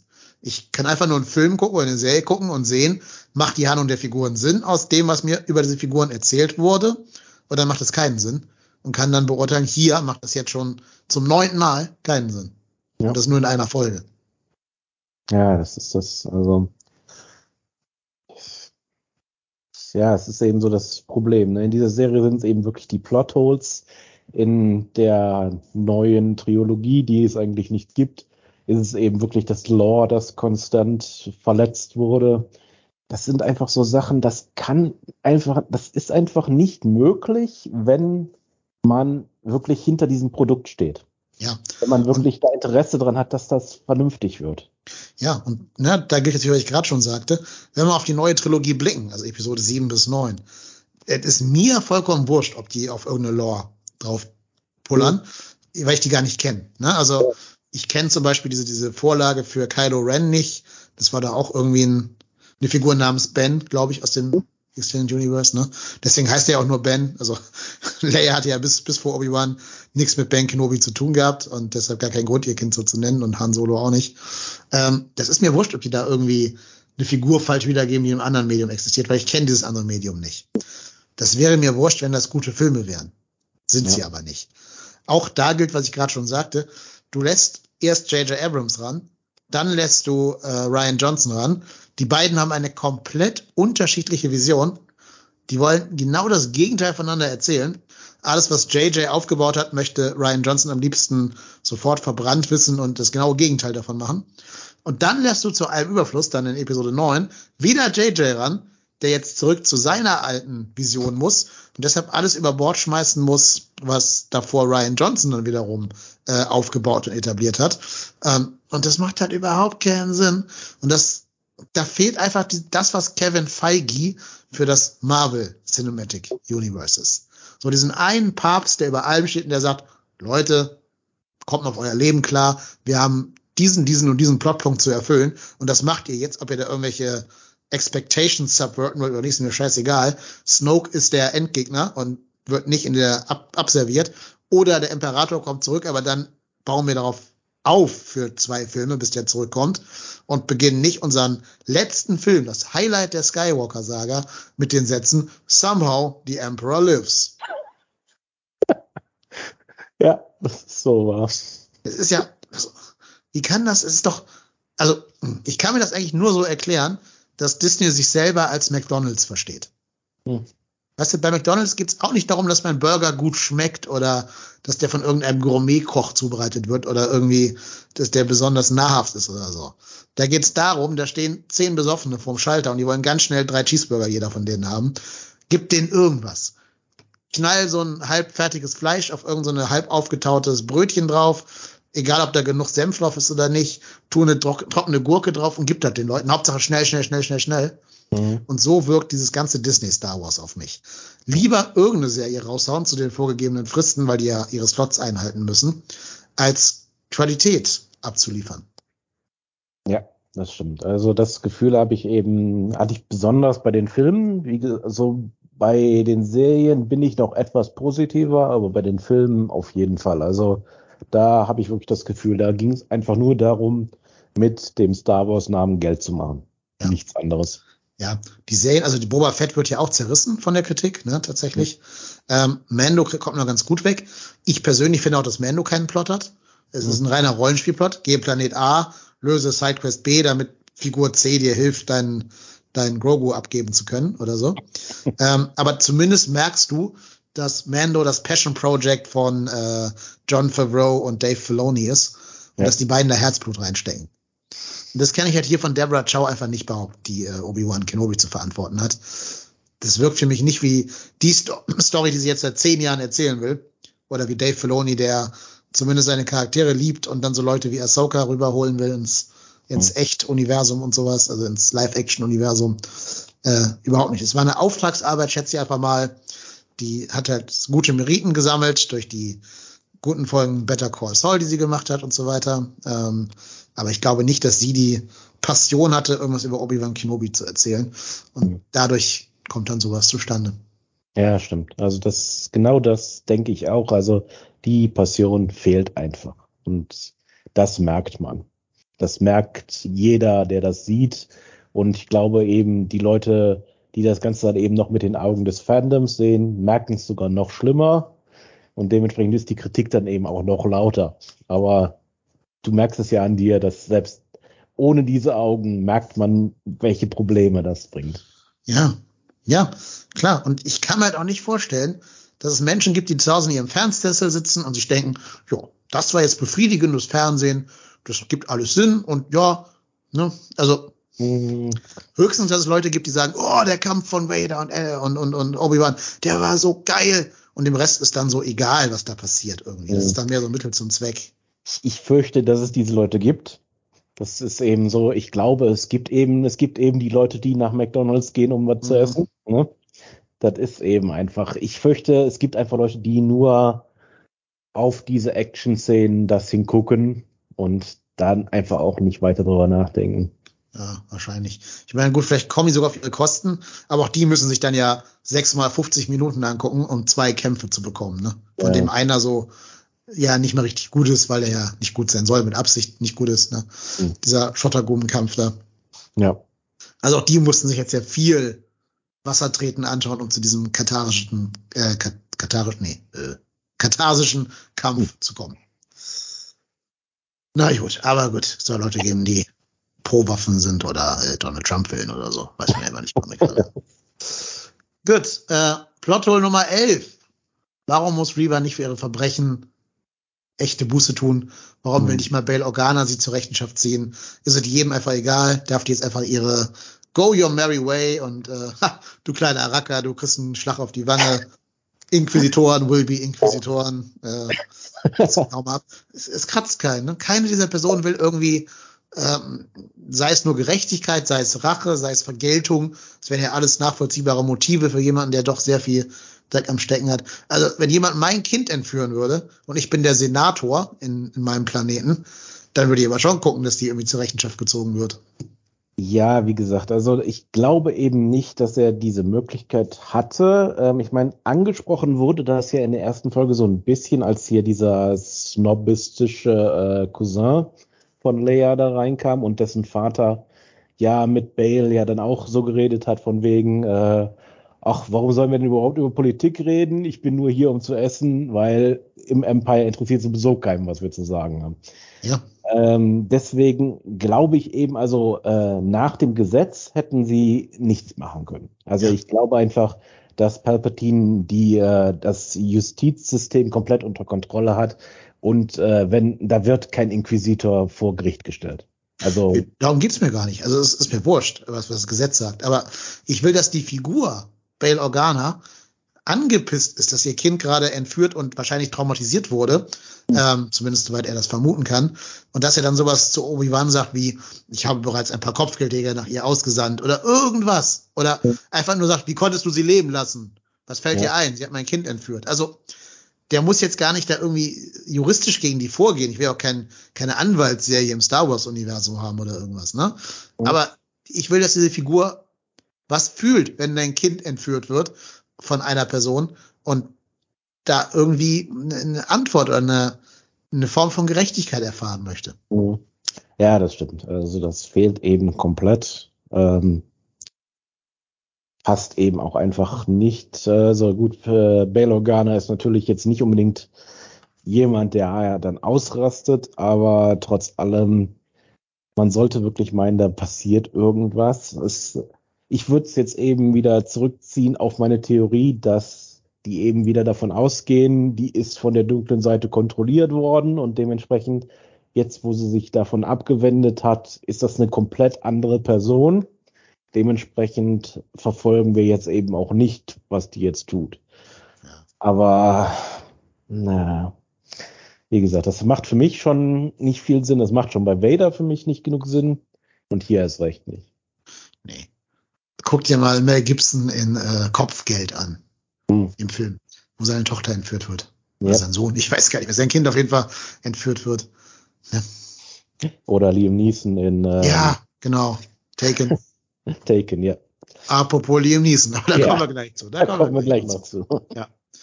Plotroll Nummer 12. Warum hat Obi keinerlei Schuldgefühle, dass er Reaver unter den Bus geworfen hat und sie Darth Vader zum Fraß vorgeworfen hat? Ähm, warum konfrontiert Reaver ihn nicht damit? Ja, also das ähm, deckt sich mit meiner Vermutung, dass die Serie das einfach nicht reflektiert betrachtet hat. Ja. Das ist, die haben Ja. das einfach nicht gesehen. Ja, aber sie will ja Rache an Obi-Wan nehmen und damit deshalb Luke töten Hm. und konfrontiert ihn nicht mal. Jo. Ne? Sie, sie, eigentlich hätte sie das sagen müssen, du hast mich im Stich gelassen, als Anakin meine ganzen Brüder und Schwestern da umgebracht hat im, im äh, Padawan Orden. Und jetzt hast du mich schon wieder im Stich gelassen im Kampf gegen denselben Typen. Selbst wenn sie jetzt ihre, also ich verstehe ja und ich finde auch gut, dass sie Luke nicht getötet hat. Das war für mich auch aus der Figur heraus tatsächlich, dass sie dann diese Visionen hat und sich denkt, oh Gott, ich will nicht werden wie Vader. Wenn ich jetzt Luke töte, bin ich nicht besser als das, was ich hasse und verachte. Das war noch einer der guten Teile und auch der charakterkonsistenten Teile.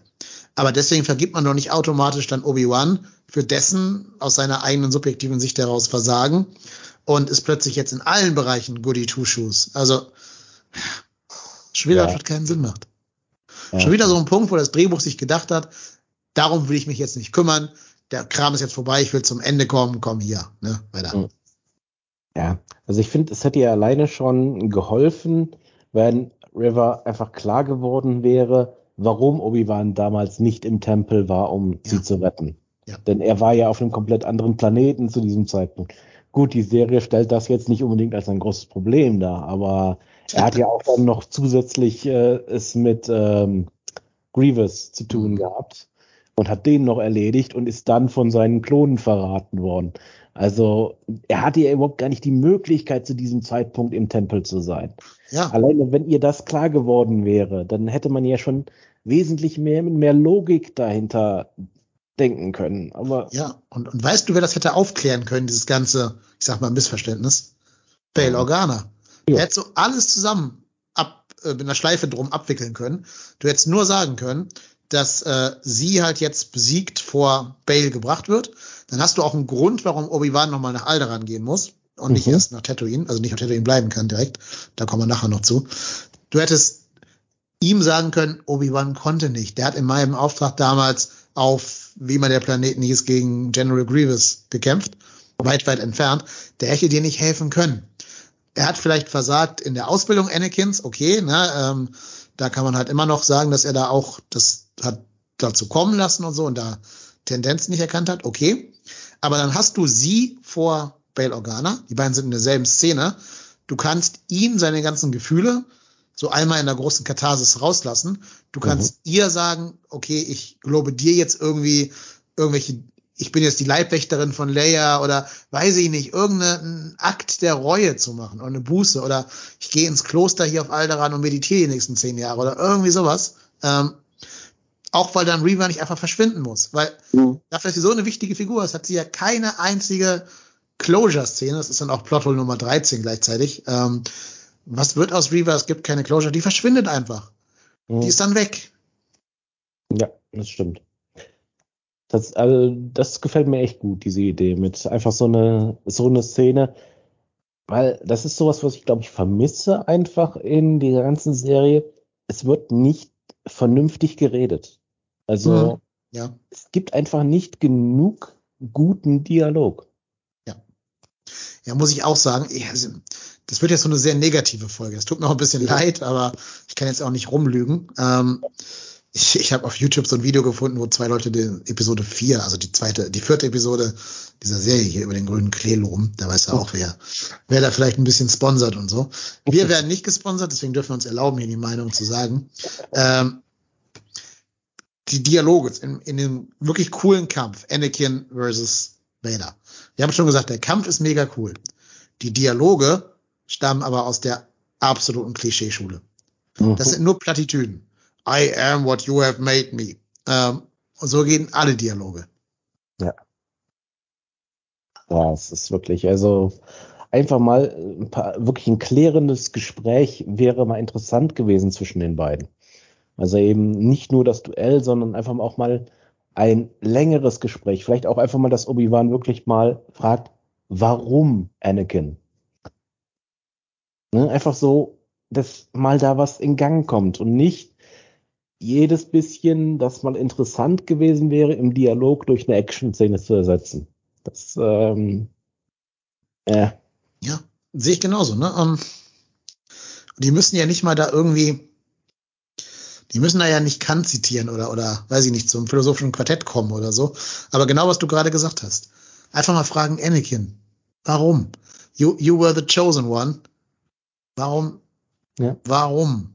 Vor allem, weil ja äh, Obi-Wan gar nicht weiß, glaube ich, von diesen Visionen, die Anakin hatte, oder? Nö.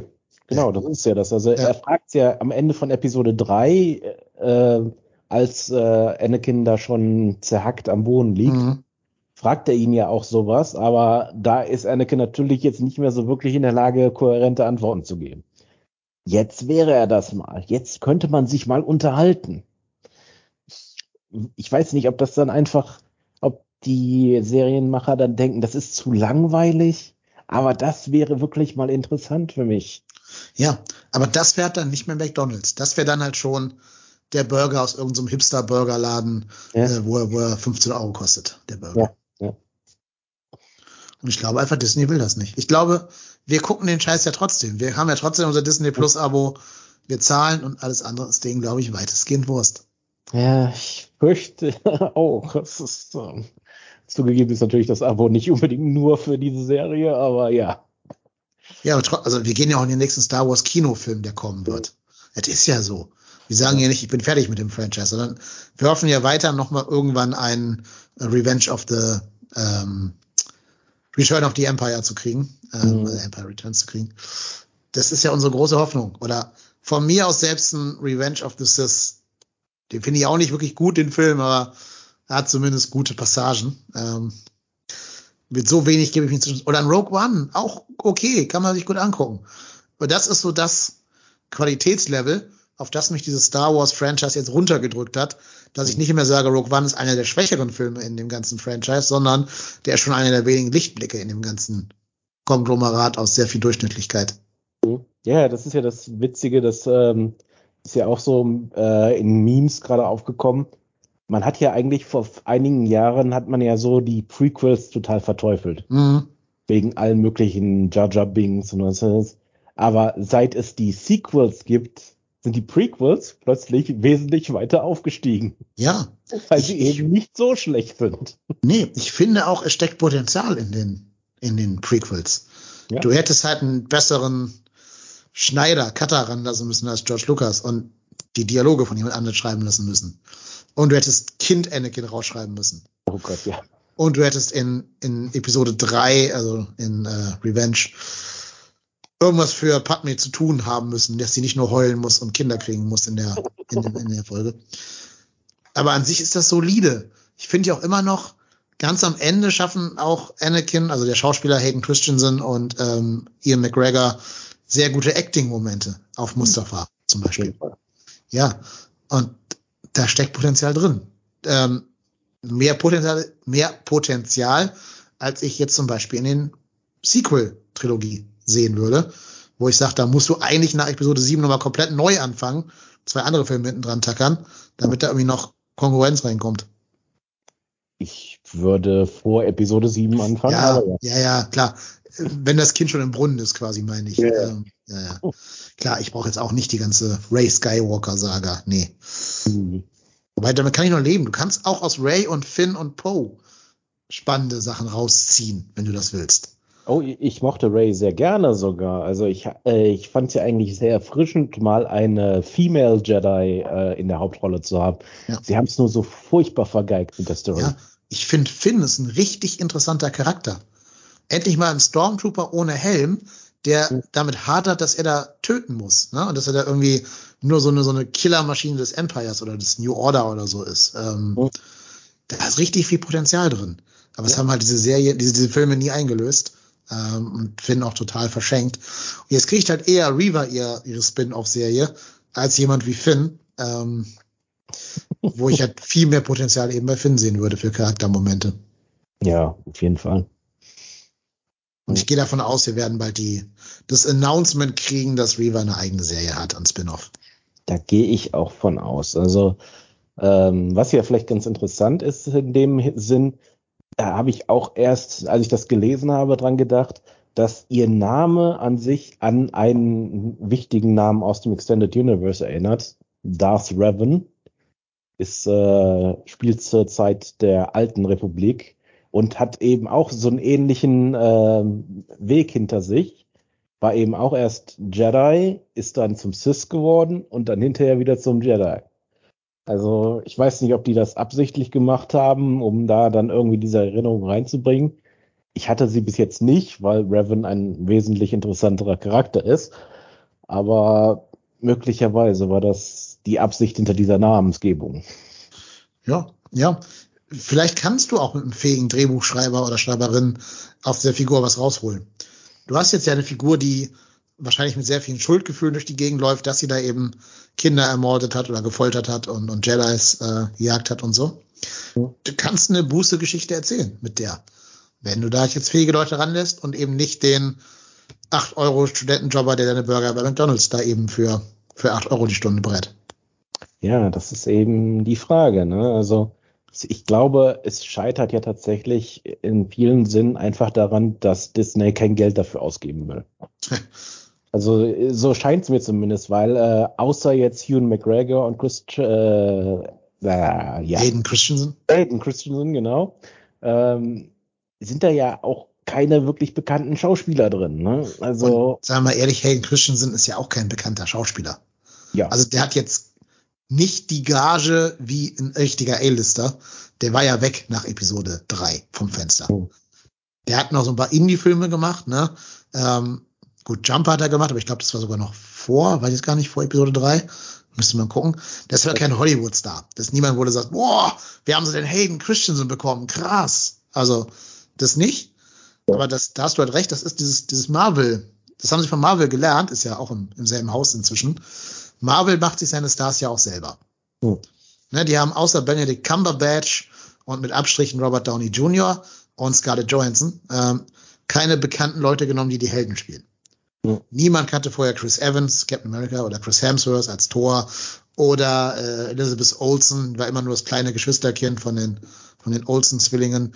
Hm. Die sind jetzt natürlich weltweite Stars und können sich ihre Filmprojekte quasi aussuchen. Ne?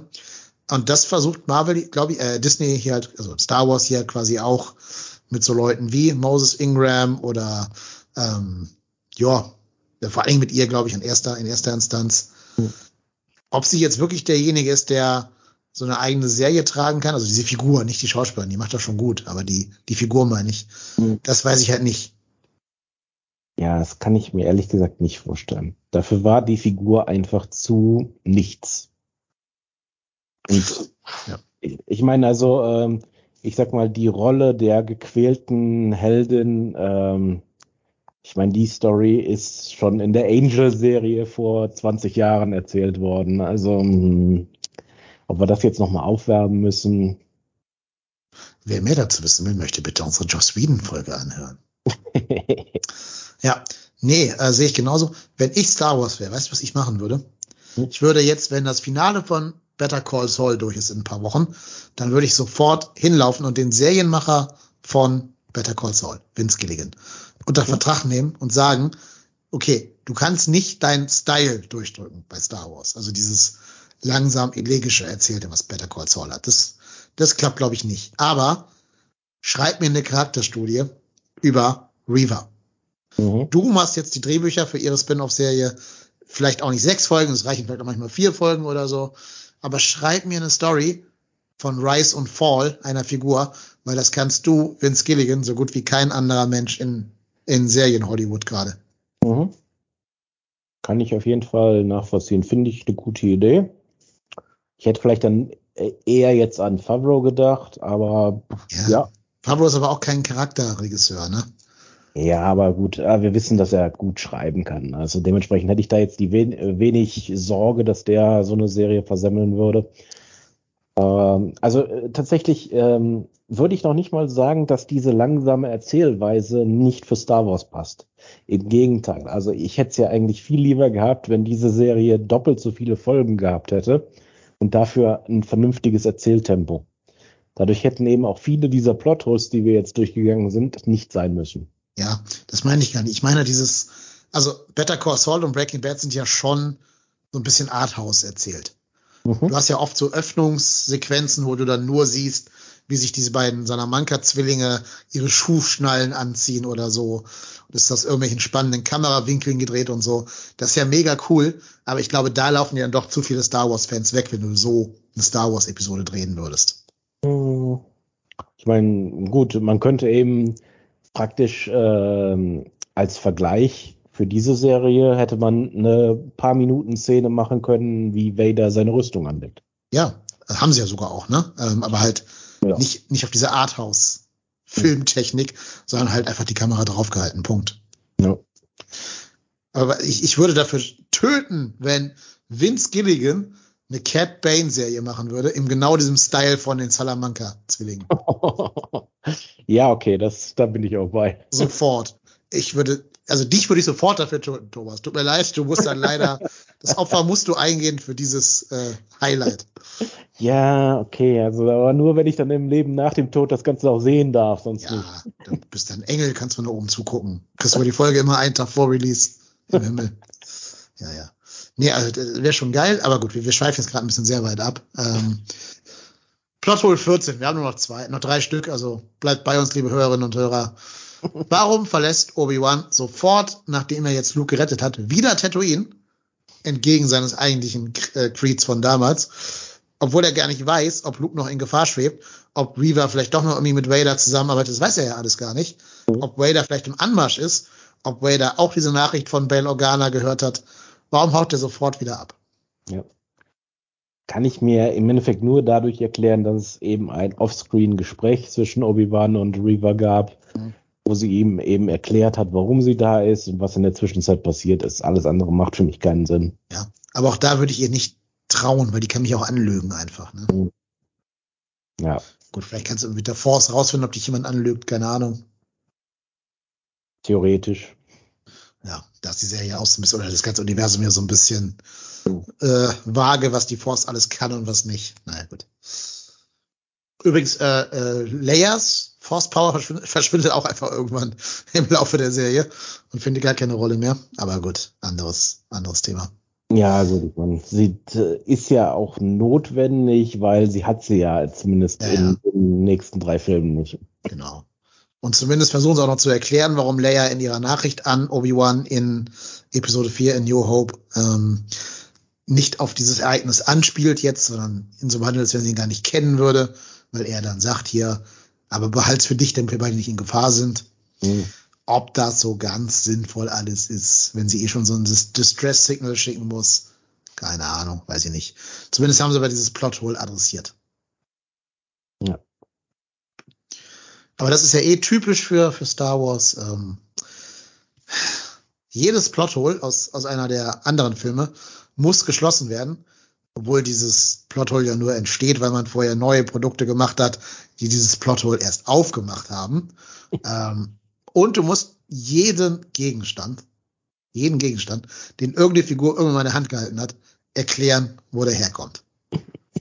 Na, seien es die die Würfel von Han Solo, die dann halt in Solo A Star Wars Story plötzlich eine eigene Bedeutung kriegen oder Han Solos Nachname oder so. Ähm, und jetzt ist es halt Leia, die ihren äh, Blaster-Holster bekommt, den sie dann auf Endor tragen wird. Zugegeben, ich glaube, dafür muss ich dann mal stellvertretend für das Fandom natürlich so ein bisschen die Verantwortung übernehmen. Ähm, es ist eben natürlich so, in je größer so ein Fandom wird, desto mehr Wert auf solche Details geachtet. und desto mehr will das Fandom natürlich dann auch bedient werden in dieser Richtung. Aber also, da kann man vielleicht die Schultern so ein bisschen verschieben. Ähm, das würde ich vielleicht dann so gelten lassen. Ne? Ja, Wenn es Leute gibt, die das brauchen, okay. Ich jetzt nicht, aber du hast recht, ich bin auch nicht der repräsentative Star Wars-Fan. Es tut ja auch keinem weh, muss man auch dazu sagen. Ja. Ist mir ja wurscht, ob das, wo die herkommt, dieser Holzer. Ich hätte noch mal im Leben noch nie über diesen Holzer nachgedacht. Ich auch nicht, lass es mich so sagen. Es ist ja genau wie bei Marvel, wo dann auch die Weste von Black Widow erklärt werden muss, dass die ihrer Schwester gehört und so. Mhm. so. Wer es braucht. Alles gut. Plothole Nummer 15. Wie kann ein galaxisweit gesuchter Jedi einfach so auf Alderaan landen, ohne dem Empire aufzufallen? Gibt es da keine Landecodes? Ja, sehr gute Frage. Also ähm, zumindest scheint es ja noch keine Besatzungstruppen zu geben auf Alderaan. Ja. Vielleicht deswegen. Ja, ich meine, wir sehen ja diese Szene mit Vader und, ah, Spoiler, ne? Äh, Palpatine taucht auf, mhm. gespielt von Ian McDermott, glaube ich, ja. ähm, wieder. Ja, äh, und da lässt ja Vader von seinen Rachegedanken gegenüber Obi-Wan ab. Ne? Da ist ja so der, der, der, der Konsens, die Quintessenz ist ja, okay, you're my only master and I don't care about my old master, quasi. Deswegen kann man sagen, er hat den Suchbefehl vielleicht zurückgezogen, aber ganz ehrlich, ich glaube, wenn dir, also A gibt es immer noch den Großinquisitoren, dessen Job das ist, Jedis zu jagen. Und B, glaube ich, wenn dir als Stormtrooper Obi-Wan in die Hände fällt, nimmst du den schon auch mit. Hm. Ja, stimmt. Also ähm, ich habe die Szene eben äh, mit Palpatine habe ich schon mehr in äh, als Drohung verstanden von Palpatine, dass er eben wollte, dass Vader die Sache endlich begräbt und sich auf seine anderen Aufgaben konzentriert. Ja, ja. Äh, so und Vader, Vaders Plan ist ja schon die ganze Zeit irgendwann Palpatine über den Haufen ähm, ähm, per Coup zu erledigen. Dass er dann später eben, äh, will er ja Luke dafür benutzen, nach Episode 2, äh, Episode 5. Ähm, aber und äh, Palpatine ist sich dessen natürlich auch bewusst, das hatte ich ja schon erwähnt, diese ganze diese Dynamik zwischen Cis ist ja meistens so, dass sie sich gegenseitig äh, betrügen, wie es nur geht. Und dementsprechend versucht Palpatine natürlich so, Vader auch unter Kontrolle zu halten und ihm zu zeigen, wer der Herr im Haus ist. Klar, aber trotzdem sind ja Jedi seit der Order 66 gejagt und gesuchte Entitäten, egal ja. was Vader will.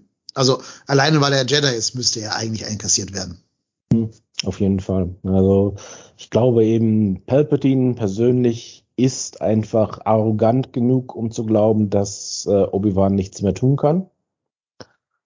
Äh, und dementsprechend will er wahrscheinlich dann einfach nicht, dass Vader sich da damit seine Zeit vertut im Endeffekt. Ja. Ich sage ja nur, dass da irgendwelche Landepatrouillen ihn einfach einkassieren müssten. Gar nicht, ja, ja, dass Vader da persönlich hinterher sein muss. Ja, also klar, das könnte eben wirklich damit zusammenhängen, dass es noch die relativ die Frühzeit des Empires ist, wie du ja schon gesagt hast. Dementsprechend also noch nicht überall die Stormtrooper stationiert mhm. sind. Ja. Da würde vielleicht trotzdem Sinn machen, gerade weil man ja weiß, dass Bail Organa mit, mit The Pass irgendwie in Verbindung steht durch seine Tochter jetzt und so. Da mal ein bisschen genauer hinzugucken, würde schon Sinn ergeben, aber was mhm. ergibt schon Sinn in dieser Serie? Die Antwort ist hier auch wieder, die wollten einfach, dass am Ende noch mal eine Szene mit Obi-Wan und Bale und Leia kommt, eine emotionale Szene. Deswegen musste er nach Aldebaran fliegen und Logik ist halt egal. Ja, ja, also genau. Ähm, Im Endeffekt ist es ja eigentlich unverständlich, dass es keine Besatzungstruppen gibt, denn die wissen ja jetzt, was Leia die ganze Zeit getrieben hat. Also da wäre doch dann Alderan einer der ersten Planeten, wo ich dann erstmal so eine Garnison hinsetzen würde, um zu gucken, ob Bail Organa da nicht irgendwie mit drin hängt. Ja, und ich bin ja als Empire auch nicht unbedingt an Jurisdiktion gebunden. Ja. Ich kann mir so Bail Organa einfach auch mal schnappen, den mal ein bisschen durchfoltern und gucken, was der so alles weiß. Ja. ist doch scheißegal. Also ich bin doch quasi der Cäsar dieses Universums. Ich kann doch machen, was ich will, ohne dass ich große Repercussions fürchten muss. Ja, das ist, äh, ist es ja. Also ich meine, es, es gibt ja zu diesem Zeitpunkt den Senat noch. Der wird ja im Endeffekt in Episode 4 dann abgeschafft. Da wird ja noch kurz, wird zumindest sehr kurz erwähnt. Mhm. Aber er ist ja komplett entmachtet. Ja. Also Palpatine hat sich ja zum Alleinherrscher aufgeschwungen. Dementsprechend kann er machen, was er will. Also ist schon ein bisschen seltsam, dass sie das einfach durchgehen lassen. Ja. Naja. Letztes Plothole. Achtung, nochmal ein Spoiler, aber die ganze, ganze Folge ist ja durchgespoilert, insofern wird es jetzt auch nicht mehr schlimm sein. Warum taucht Qui-Gon Jinn nicht in Episode 4 auf? Hm. Ja, sehr gute Frage. Ne, wir kriegen den Force Ghost von Liam Neeson. Ähm, ich finde auch recht verschenkt am Ende. Ich hätte es geiler gefunden, wenn er ihn bekommen hätte, als er unter diesen Felsen verborgen ist. Und ähm, von, von Obi-Wan quasi dann nochmal so die, die, das gute Zureden bekommen soll, sich da befreien zu können. So war es halt einfach nur wirklich so, so ein Tagged-on-Ding, wo wahrscheinlich Ian McGregor und äh, Liam Neeson niemals am selben Set waren zu keinem Zeitpunkt. Mhm. Ne? Gerade auch, weil, weil er ja einfach nur eine Projektion ist, klar, ist halt immer so bei, bei Force Ghosts. Aber ähm, es war schon sehr drangehangen hinten und mehr so ein, ja, wir lassen euch jetzt mal reiten in den Sonnenuntergang mit so einem kleinen Fanservice-Moment, als dass dieser Cameo irgendein integraler Bestandteil für die Handlung gewesen wäre. Ja, stimmt. Also ähm, ich glaube eben auch hier wieder, das ist äh, Vorbereitung auf Season 2, wo hm. dann vielleicht eben statt äh, die Dynamik ähm, von Vader und Obi-Wan dann die Dynamik Qui-Gon Obi-Wan wieder reinkommt, als so das bestimmende Teil der ganzen Serie. Ähm, und dementsprechend vielleicht dann deswegen das Ganze so am Ende als praktisch den Endpunkt dieser Entwicklung, weil Qui-Gon sagt ja, ich war die ganze Zeit hier, du konntest mich nur nicht sehen, weil du wahrscheinlich noch nicht so weit warst. Und jetzt ist er eben so weit. Also du glaubst an eine Obi Season 2? Ja, schon. Also okay. McGregor hat ja schon gesagt, er wäre dabei. Mhm. Und dementsprechend denke ich dann auch einfach, wenn, also Disney weiß, die Leute werden es auf jeden Fall gucken. Und sie haben ja jetzt dann auch, ja, also ich kann mir eben einfach nicht vorstellen, dass sie sehr viel Geld ausgegeben haben für die erste Season. Deswegen werden sie es für die zweite auch nicht tun und werden viel Geld damit verdienen. Also. Ja, wobei Liam Neeson hat, glaube ich, schon andere Gagenvorstellungen als Hayden Christensen. Ja, aber auch nicht für eine 5-Minuten-Szene. Nee, das nicht. Aber wenn du eine ganze Serie darauf aufbauen willst, eine ganze Staffel auf der Dynamik, ne, dann musst du ihn ja ein bisschen mehr bezahlen. Ja, klar. Gut ist halt, du kannst ihn dauerhaft in irgendwelche Greenscreens reinstellen und das alles einfach vor einer leeren Kulisse drehen lassen, weil du ihn immer reinschneiden kannst als Force Ghost. Du musst ihn nie körperlich am Set haben.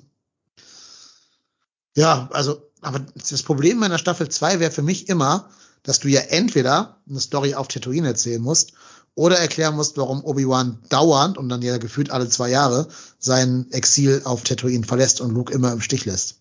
Mhm. Ja, das ähm, erinnert mich, ähm, ich weiß nicht, wie viel du davon gesehen hast. Es gibt ja eine Green Arrow-Serie, mit äh, die ja dann beginnt, dass Oliver Queen auf einer Insel irgendwo im Nirgendwo strandet. Und dann, je länger diese Serie geht, desto klarer wird, dass er irgendwie diese neun Jahre, die er eigentlich auf dieser Insel war, überall war, nur nicht auf dieser Insel. weil immer Flashbacks kommen, oder wie? Was genau, weil immer kommt, ja. irgend, kommt irgendein Flashback, wo er dann diese Insel verlassen hat, um nach Russland zu gehen, um nach Japan zu gehen, okay. um sonst wohin zu gehen. Also im Endeffekt war er von diesen neun Jahren, die er eigentlich auf dieser Insel war, vielleicht zwei Monate auf dieser Insel. und, geht genau immer wieder zurück, um noch den, den Robinson Crusoe Vibe zu kriegen, oder? Genau, damit es eben wieder für das, für das an, für den Anfang der Serie passt, wo er von dieser Insel gerettet wird. Okay. ähm, so könnte das natürlich da auch enden. Das könnte ich mir jetzt durchaus vorstellen, wenn die jetzt nicht jemand qualifizierteren da dran lassen, das Ganze zu schreiben. Also es gäbe schon, es gibt leider den Präzedenzfall. Ne? Also, ja. Okay. Ja, ich, um deine Frage zu beantworten, ich habe genau null Sekunden von Arrow gesehen hm. und habe auch nicht das Gefühl, was irgendwas, irgendwas verpasst zu haben. Also insofern. Es ist schon in Ordnung. Ja. Äh, apropos, eine Sache habe ich jetzt nicht als Plothole aufgeschrieben, weil das ist, glaube ich, keins, aber da würde ich trotzdem gerne mit dir drüber sprechen. Mhm. Als er unter den Steinen begraben liegt, hatte er ganz viele Visionen von Leia und von Luke, ähm, so ein bisschen. Und die geben ihm quasi die Kraft, sich daraus zu befreien. Fand es auch ein bisschen drüber, dass er nach zwei Tagen mit Leia da schon die als Tochterersatz quasi ansieht? Äh, ja, schon. Also schon, ähm, ich glaube eben, ich, ich würde es jetzt eben interpretieren, dass das eher die Bedeutung dieser Kinder ist. Also die Tatsache, dass diese Kinder ihn eben an seinen guten Freund Anakin und an Padme erinnern und nicht jetzt unbedingt die Kinder an sich. Und gerade bei Luke vielleicht eben auch, dass er glaubt, dass der eben eine große Zukunft vor sich hat. Ja, Luke ist ja auch der Charakter, mit dem er nachher ja viel verbinden, ihn verbinden wird. Ja. Also Luke ist ja schon okay, dass sie das jetzt schon mal aufbauen, aber er hat halt immer noch mit Leia in den ganzen Episoden danach nichts zu tun. Mhm. Ja, und deswegen sich hier so als so Tochterersatz hinzustellen. Also ich finde, die ganze Serie würde mehr Sinn ergeben, wenn man dieser Fantheorie glaubt, dass Obi-Wan eine Affäre mit Padma hatte. Das war wohl angeblich mal irgendein Plan, den Lukas hatte, um den Turn von Anakin auf die dunkle Seite zu erklären, dass ihn seine Frau und sein Master betrogen haben äh, und dass er deswegen eben durchdreht. Wurde ja verworfen dann dieser Plan und Ian McGregor und Natalie Portman haben es auch nicht so gespielt, als wären sie miteinander in Love. Aber mhm. ich finde, die ganze Serie gibt viel, viel mehr Sinn, wenn Luke und Leia seine wahren Kinder sind. Wow. Okay, also das ist tatsächlich, habe ich tatsächlich noch nicht gehört, diese Sache. Also ich weiß natürlich, dass äh, Anakin das praktisch äh, vermutet in seiner, ja, in seinem Wahnsinn im Endeffekt auf Mustafa. Geht's ja, da ist ja auch dieses Meme, because of Obi-Wan. Ne? Ist ja durchaus klar, dass er das zumindest vermutet, dass er sich da auch noch diese Eifersucht sich da reinsteigert dass das jetzt tatsächlich geplant war von äh, Lukas mal, das habe ich tatsächlich noch nicht gehört. Das war eine alte Drehbuchversion. Ne? Also es war nicht jetzt in der in der Fassung, die wir im Kino gesehen haben, noch geplant, sondern davor mal irgendwann. Also es wäre wäre natürlich jetzt für die Handlung problematisch gewesen, weil ja Luke äh, das Skywalker Blut haben muss, aber äh, muss er? Also es reicht doch eigentlich, wenn er Force sensitive ist, dank Obi-Wan. Ja. Ja, gut, ich meine, die Skywalkers sind ja mh, mm, ein bisschen speziell, dadurch, dass Anakin ja eigentlich äh, ja praktisch der Jesus dieses Universums ist. Ja, aber das, also, das ist ja nicht durch Blut, das ist ja mehr durch den Namen. Und da sehen wir ja schon von Ray, dass man diesen Namen ja auch annehmen kann, einfach, wenn man da irgendwelche besonderen Leistungen vollbracht hat. Also es ist ja nicht so, dass die spezielles Blut haben müssen, was nicht auch Obi-Wan haben könnte, weil er eh schon ein großer Force-Wielder ist.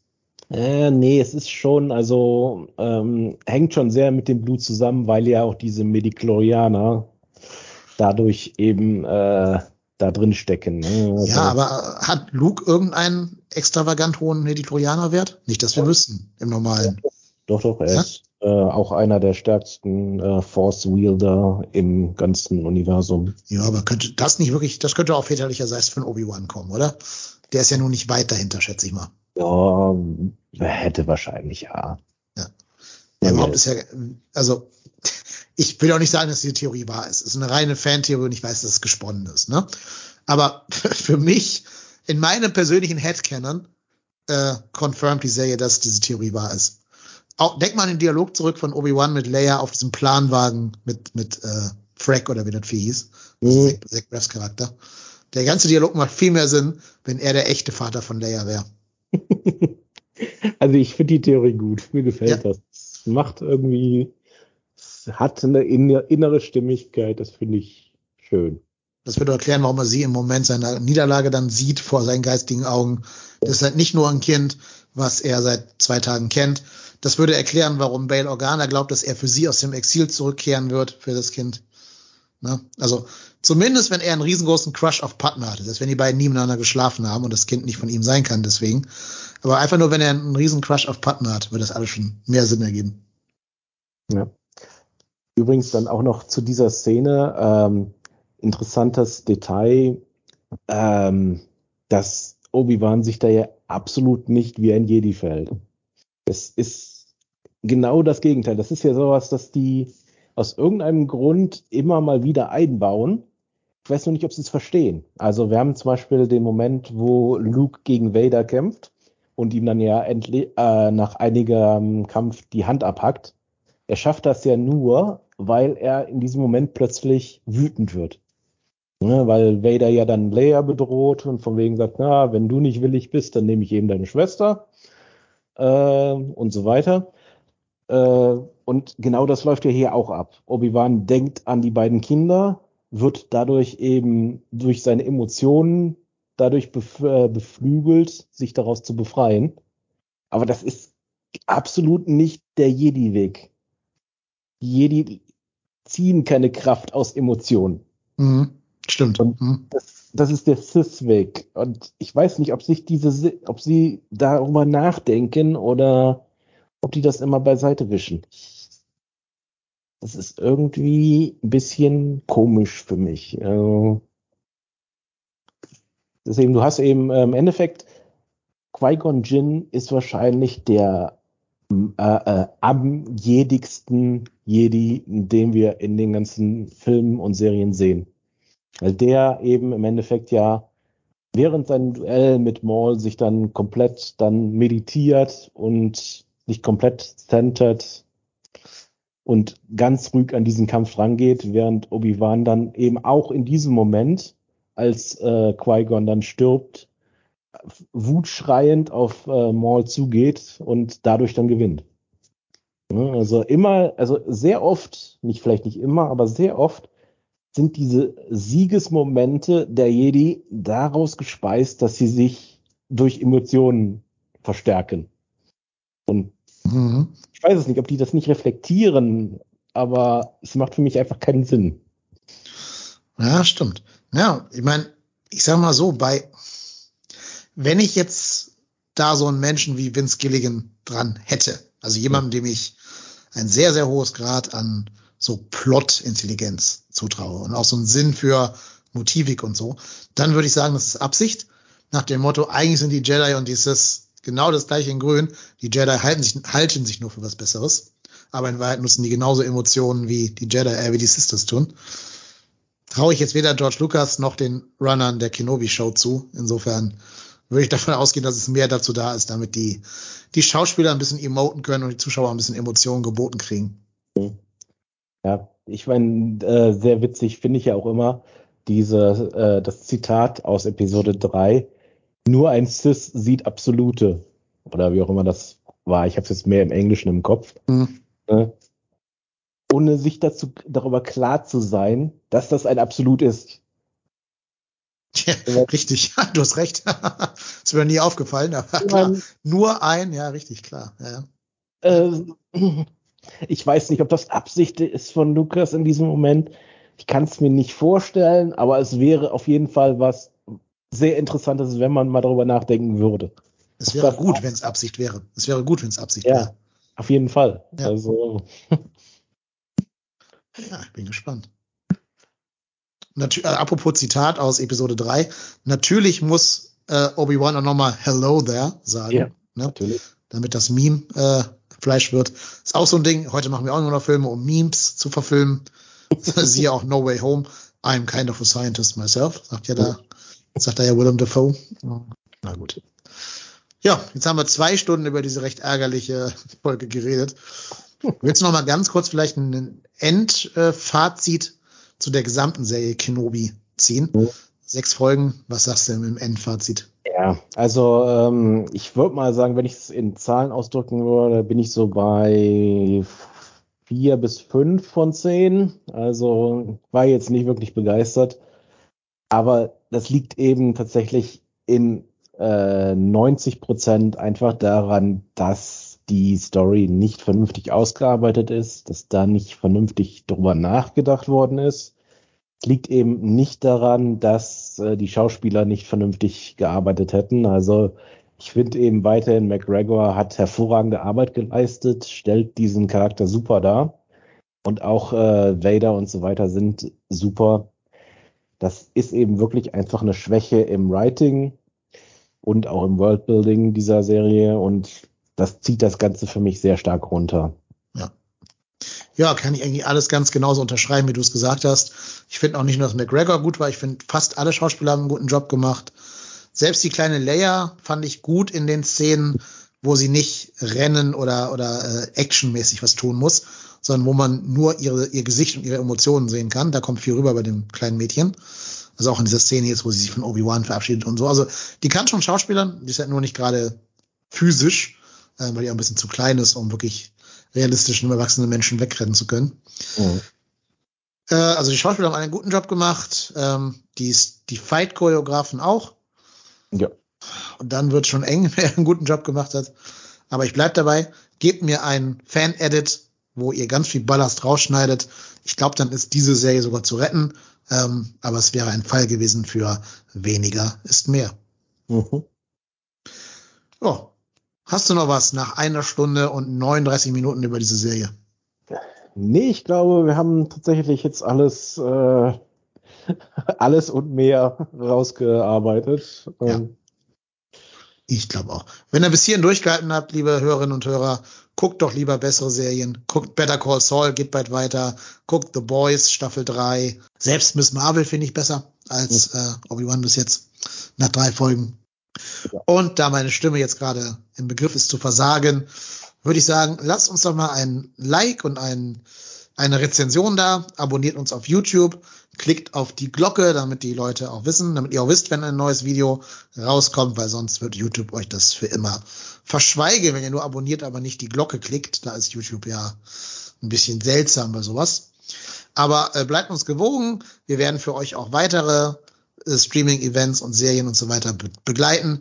Wir werden auf jeden Fall auch eine Folge machen zu Better Call Saul, der zweiten Hälfte der sechsten Staffel. Zu The Boys schätze ich einfach auch mal. Vielleicht machen wir einen zu Miss Marvel. Schauen wir einfach mal. Bleibt uns gewogen, abonniert, dann kriegt ihr das alles mit. Und vielen Dank an dich, Thomas, dass du da gewesen bist. Gerne, immer wieder.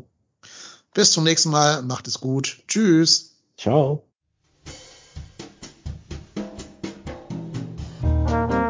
Movie Rantner, der Filmpodcast mit den tausend Thesen. Wir haben zu allem eine Meinung, aber nie die gleiche.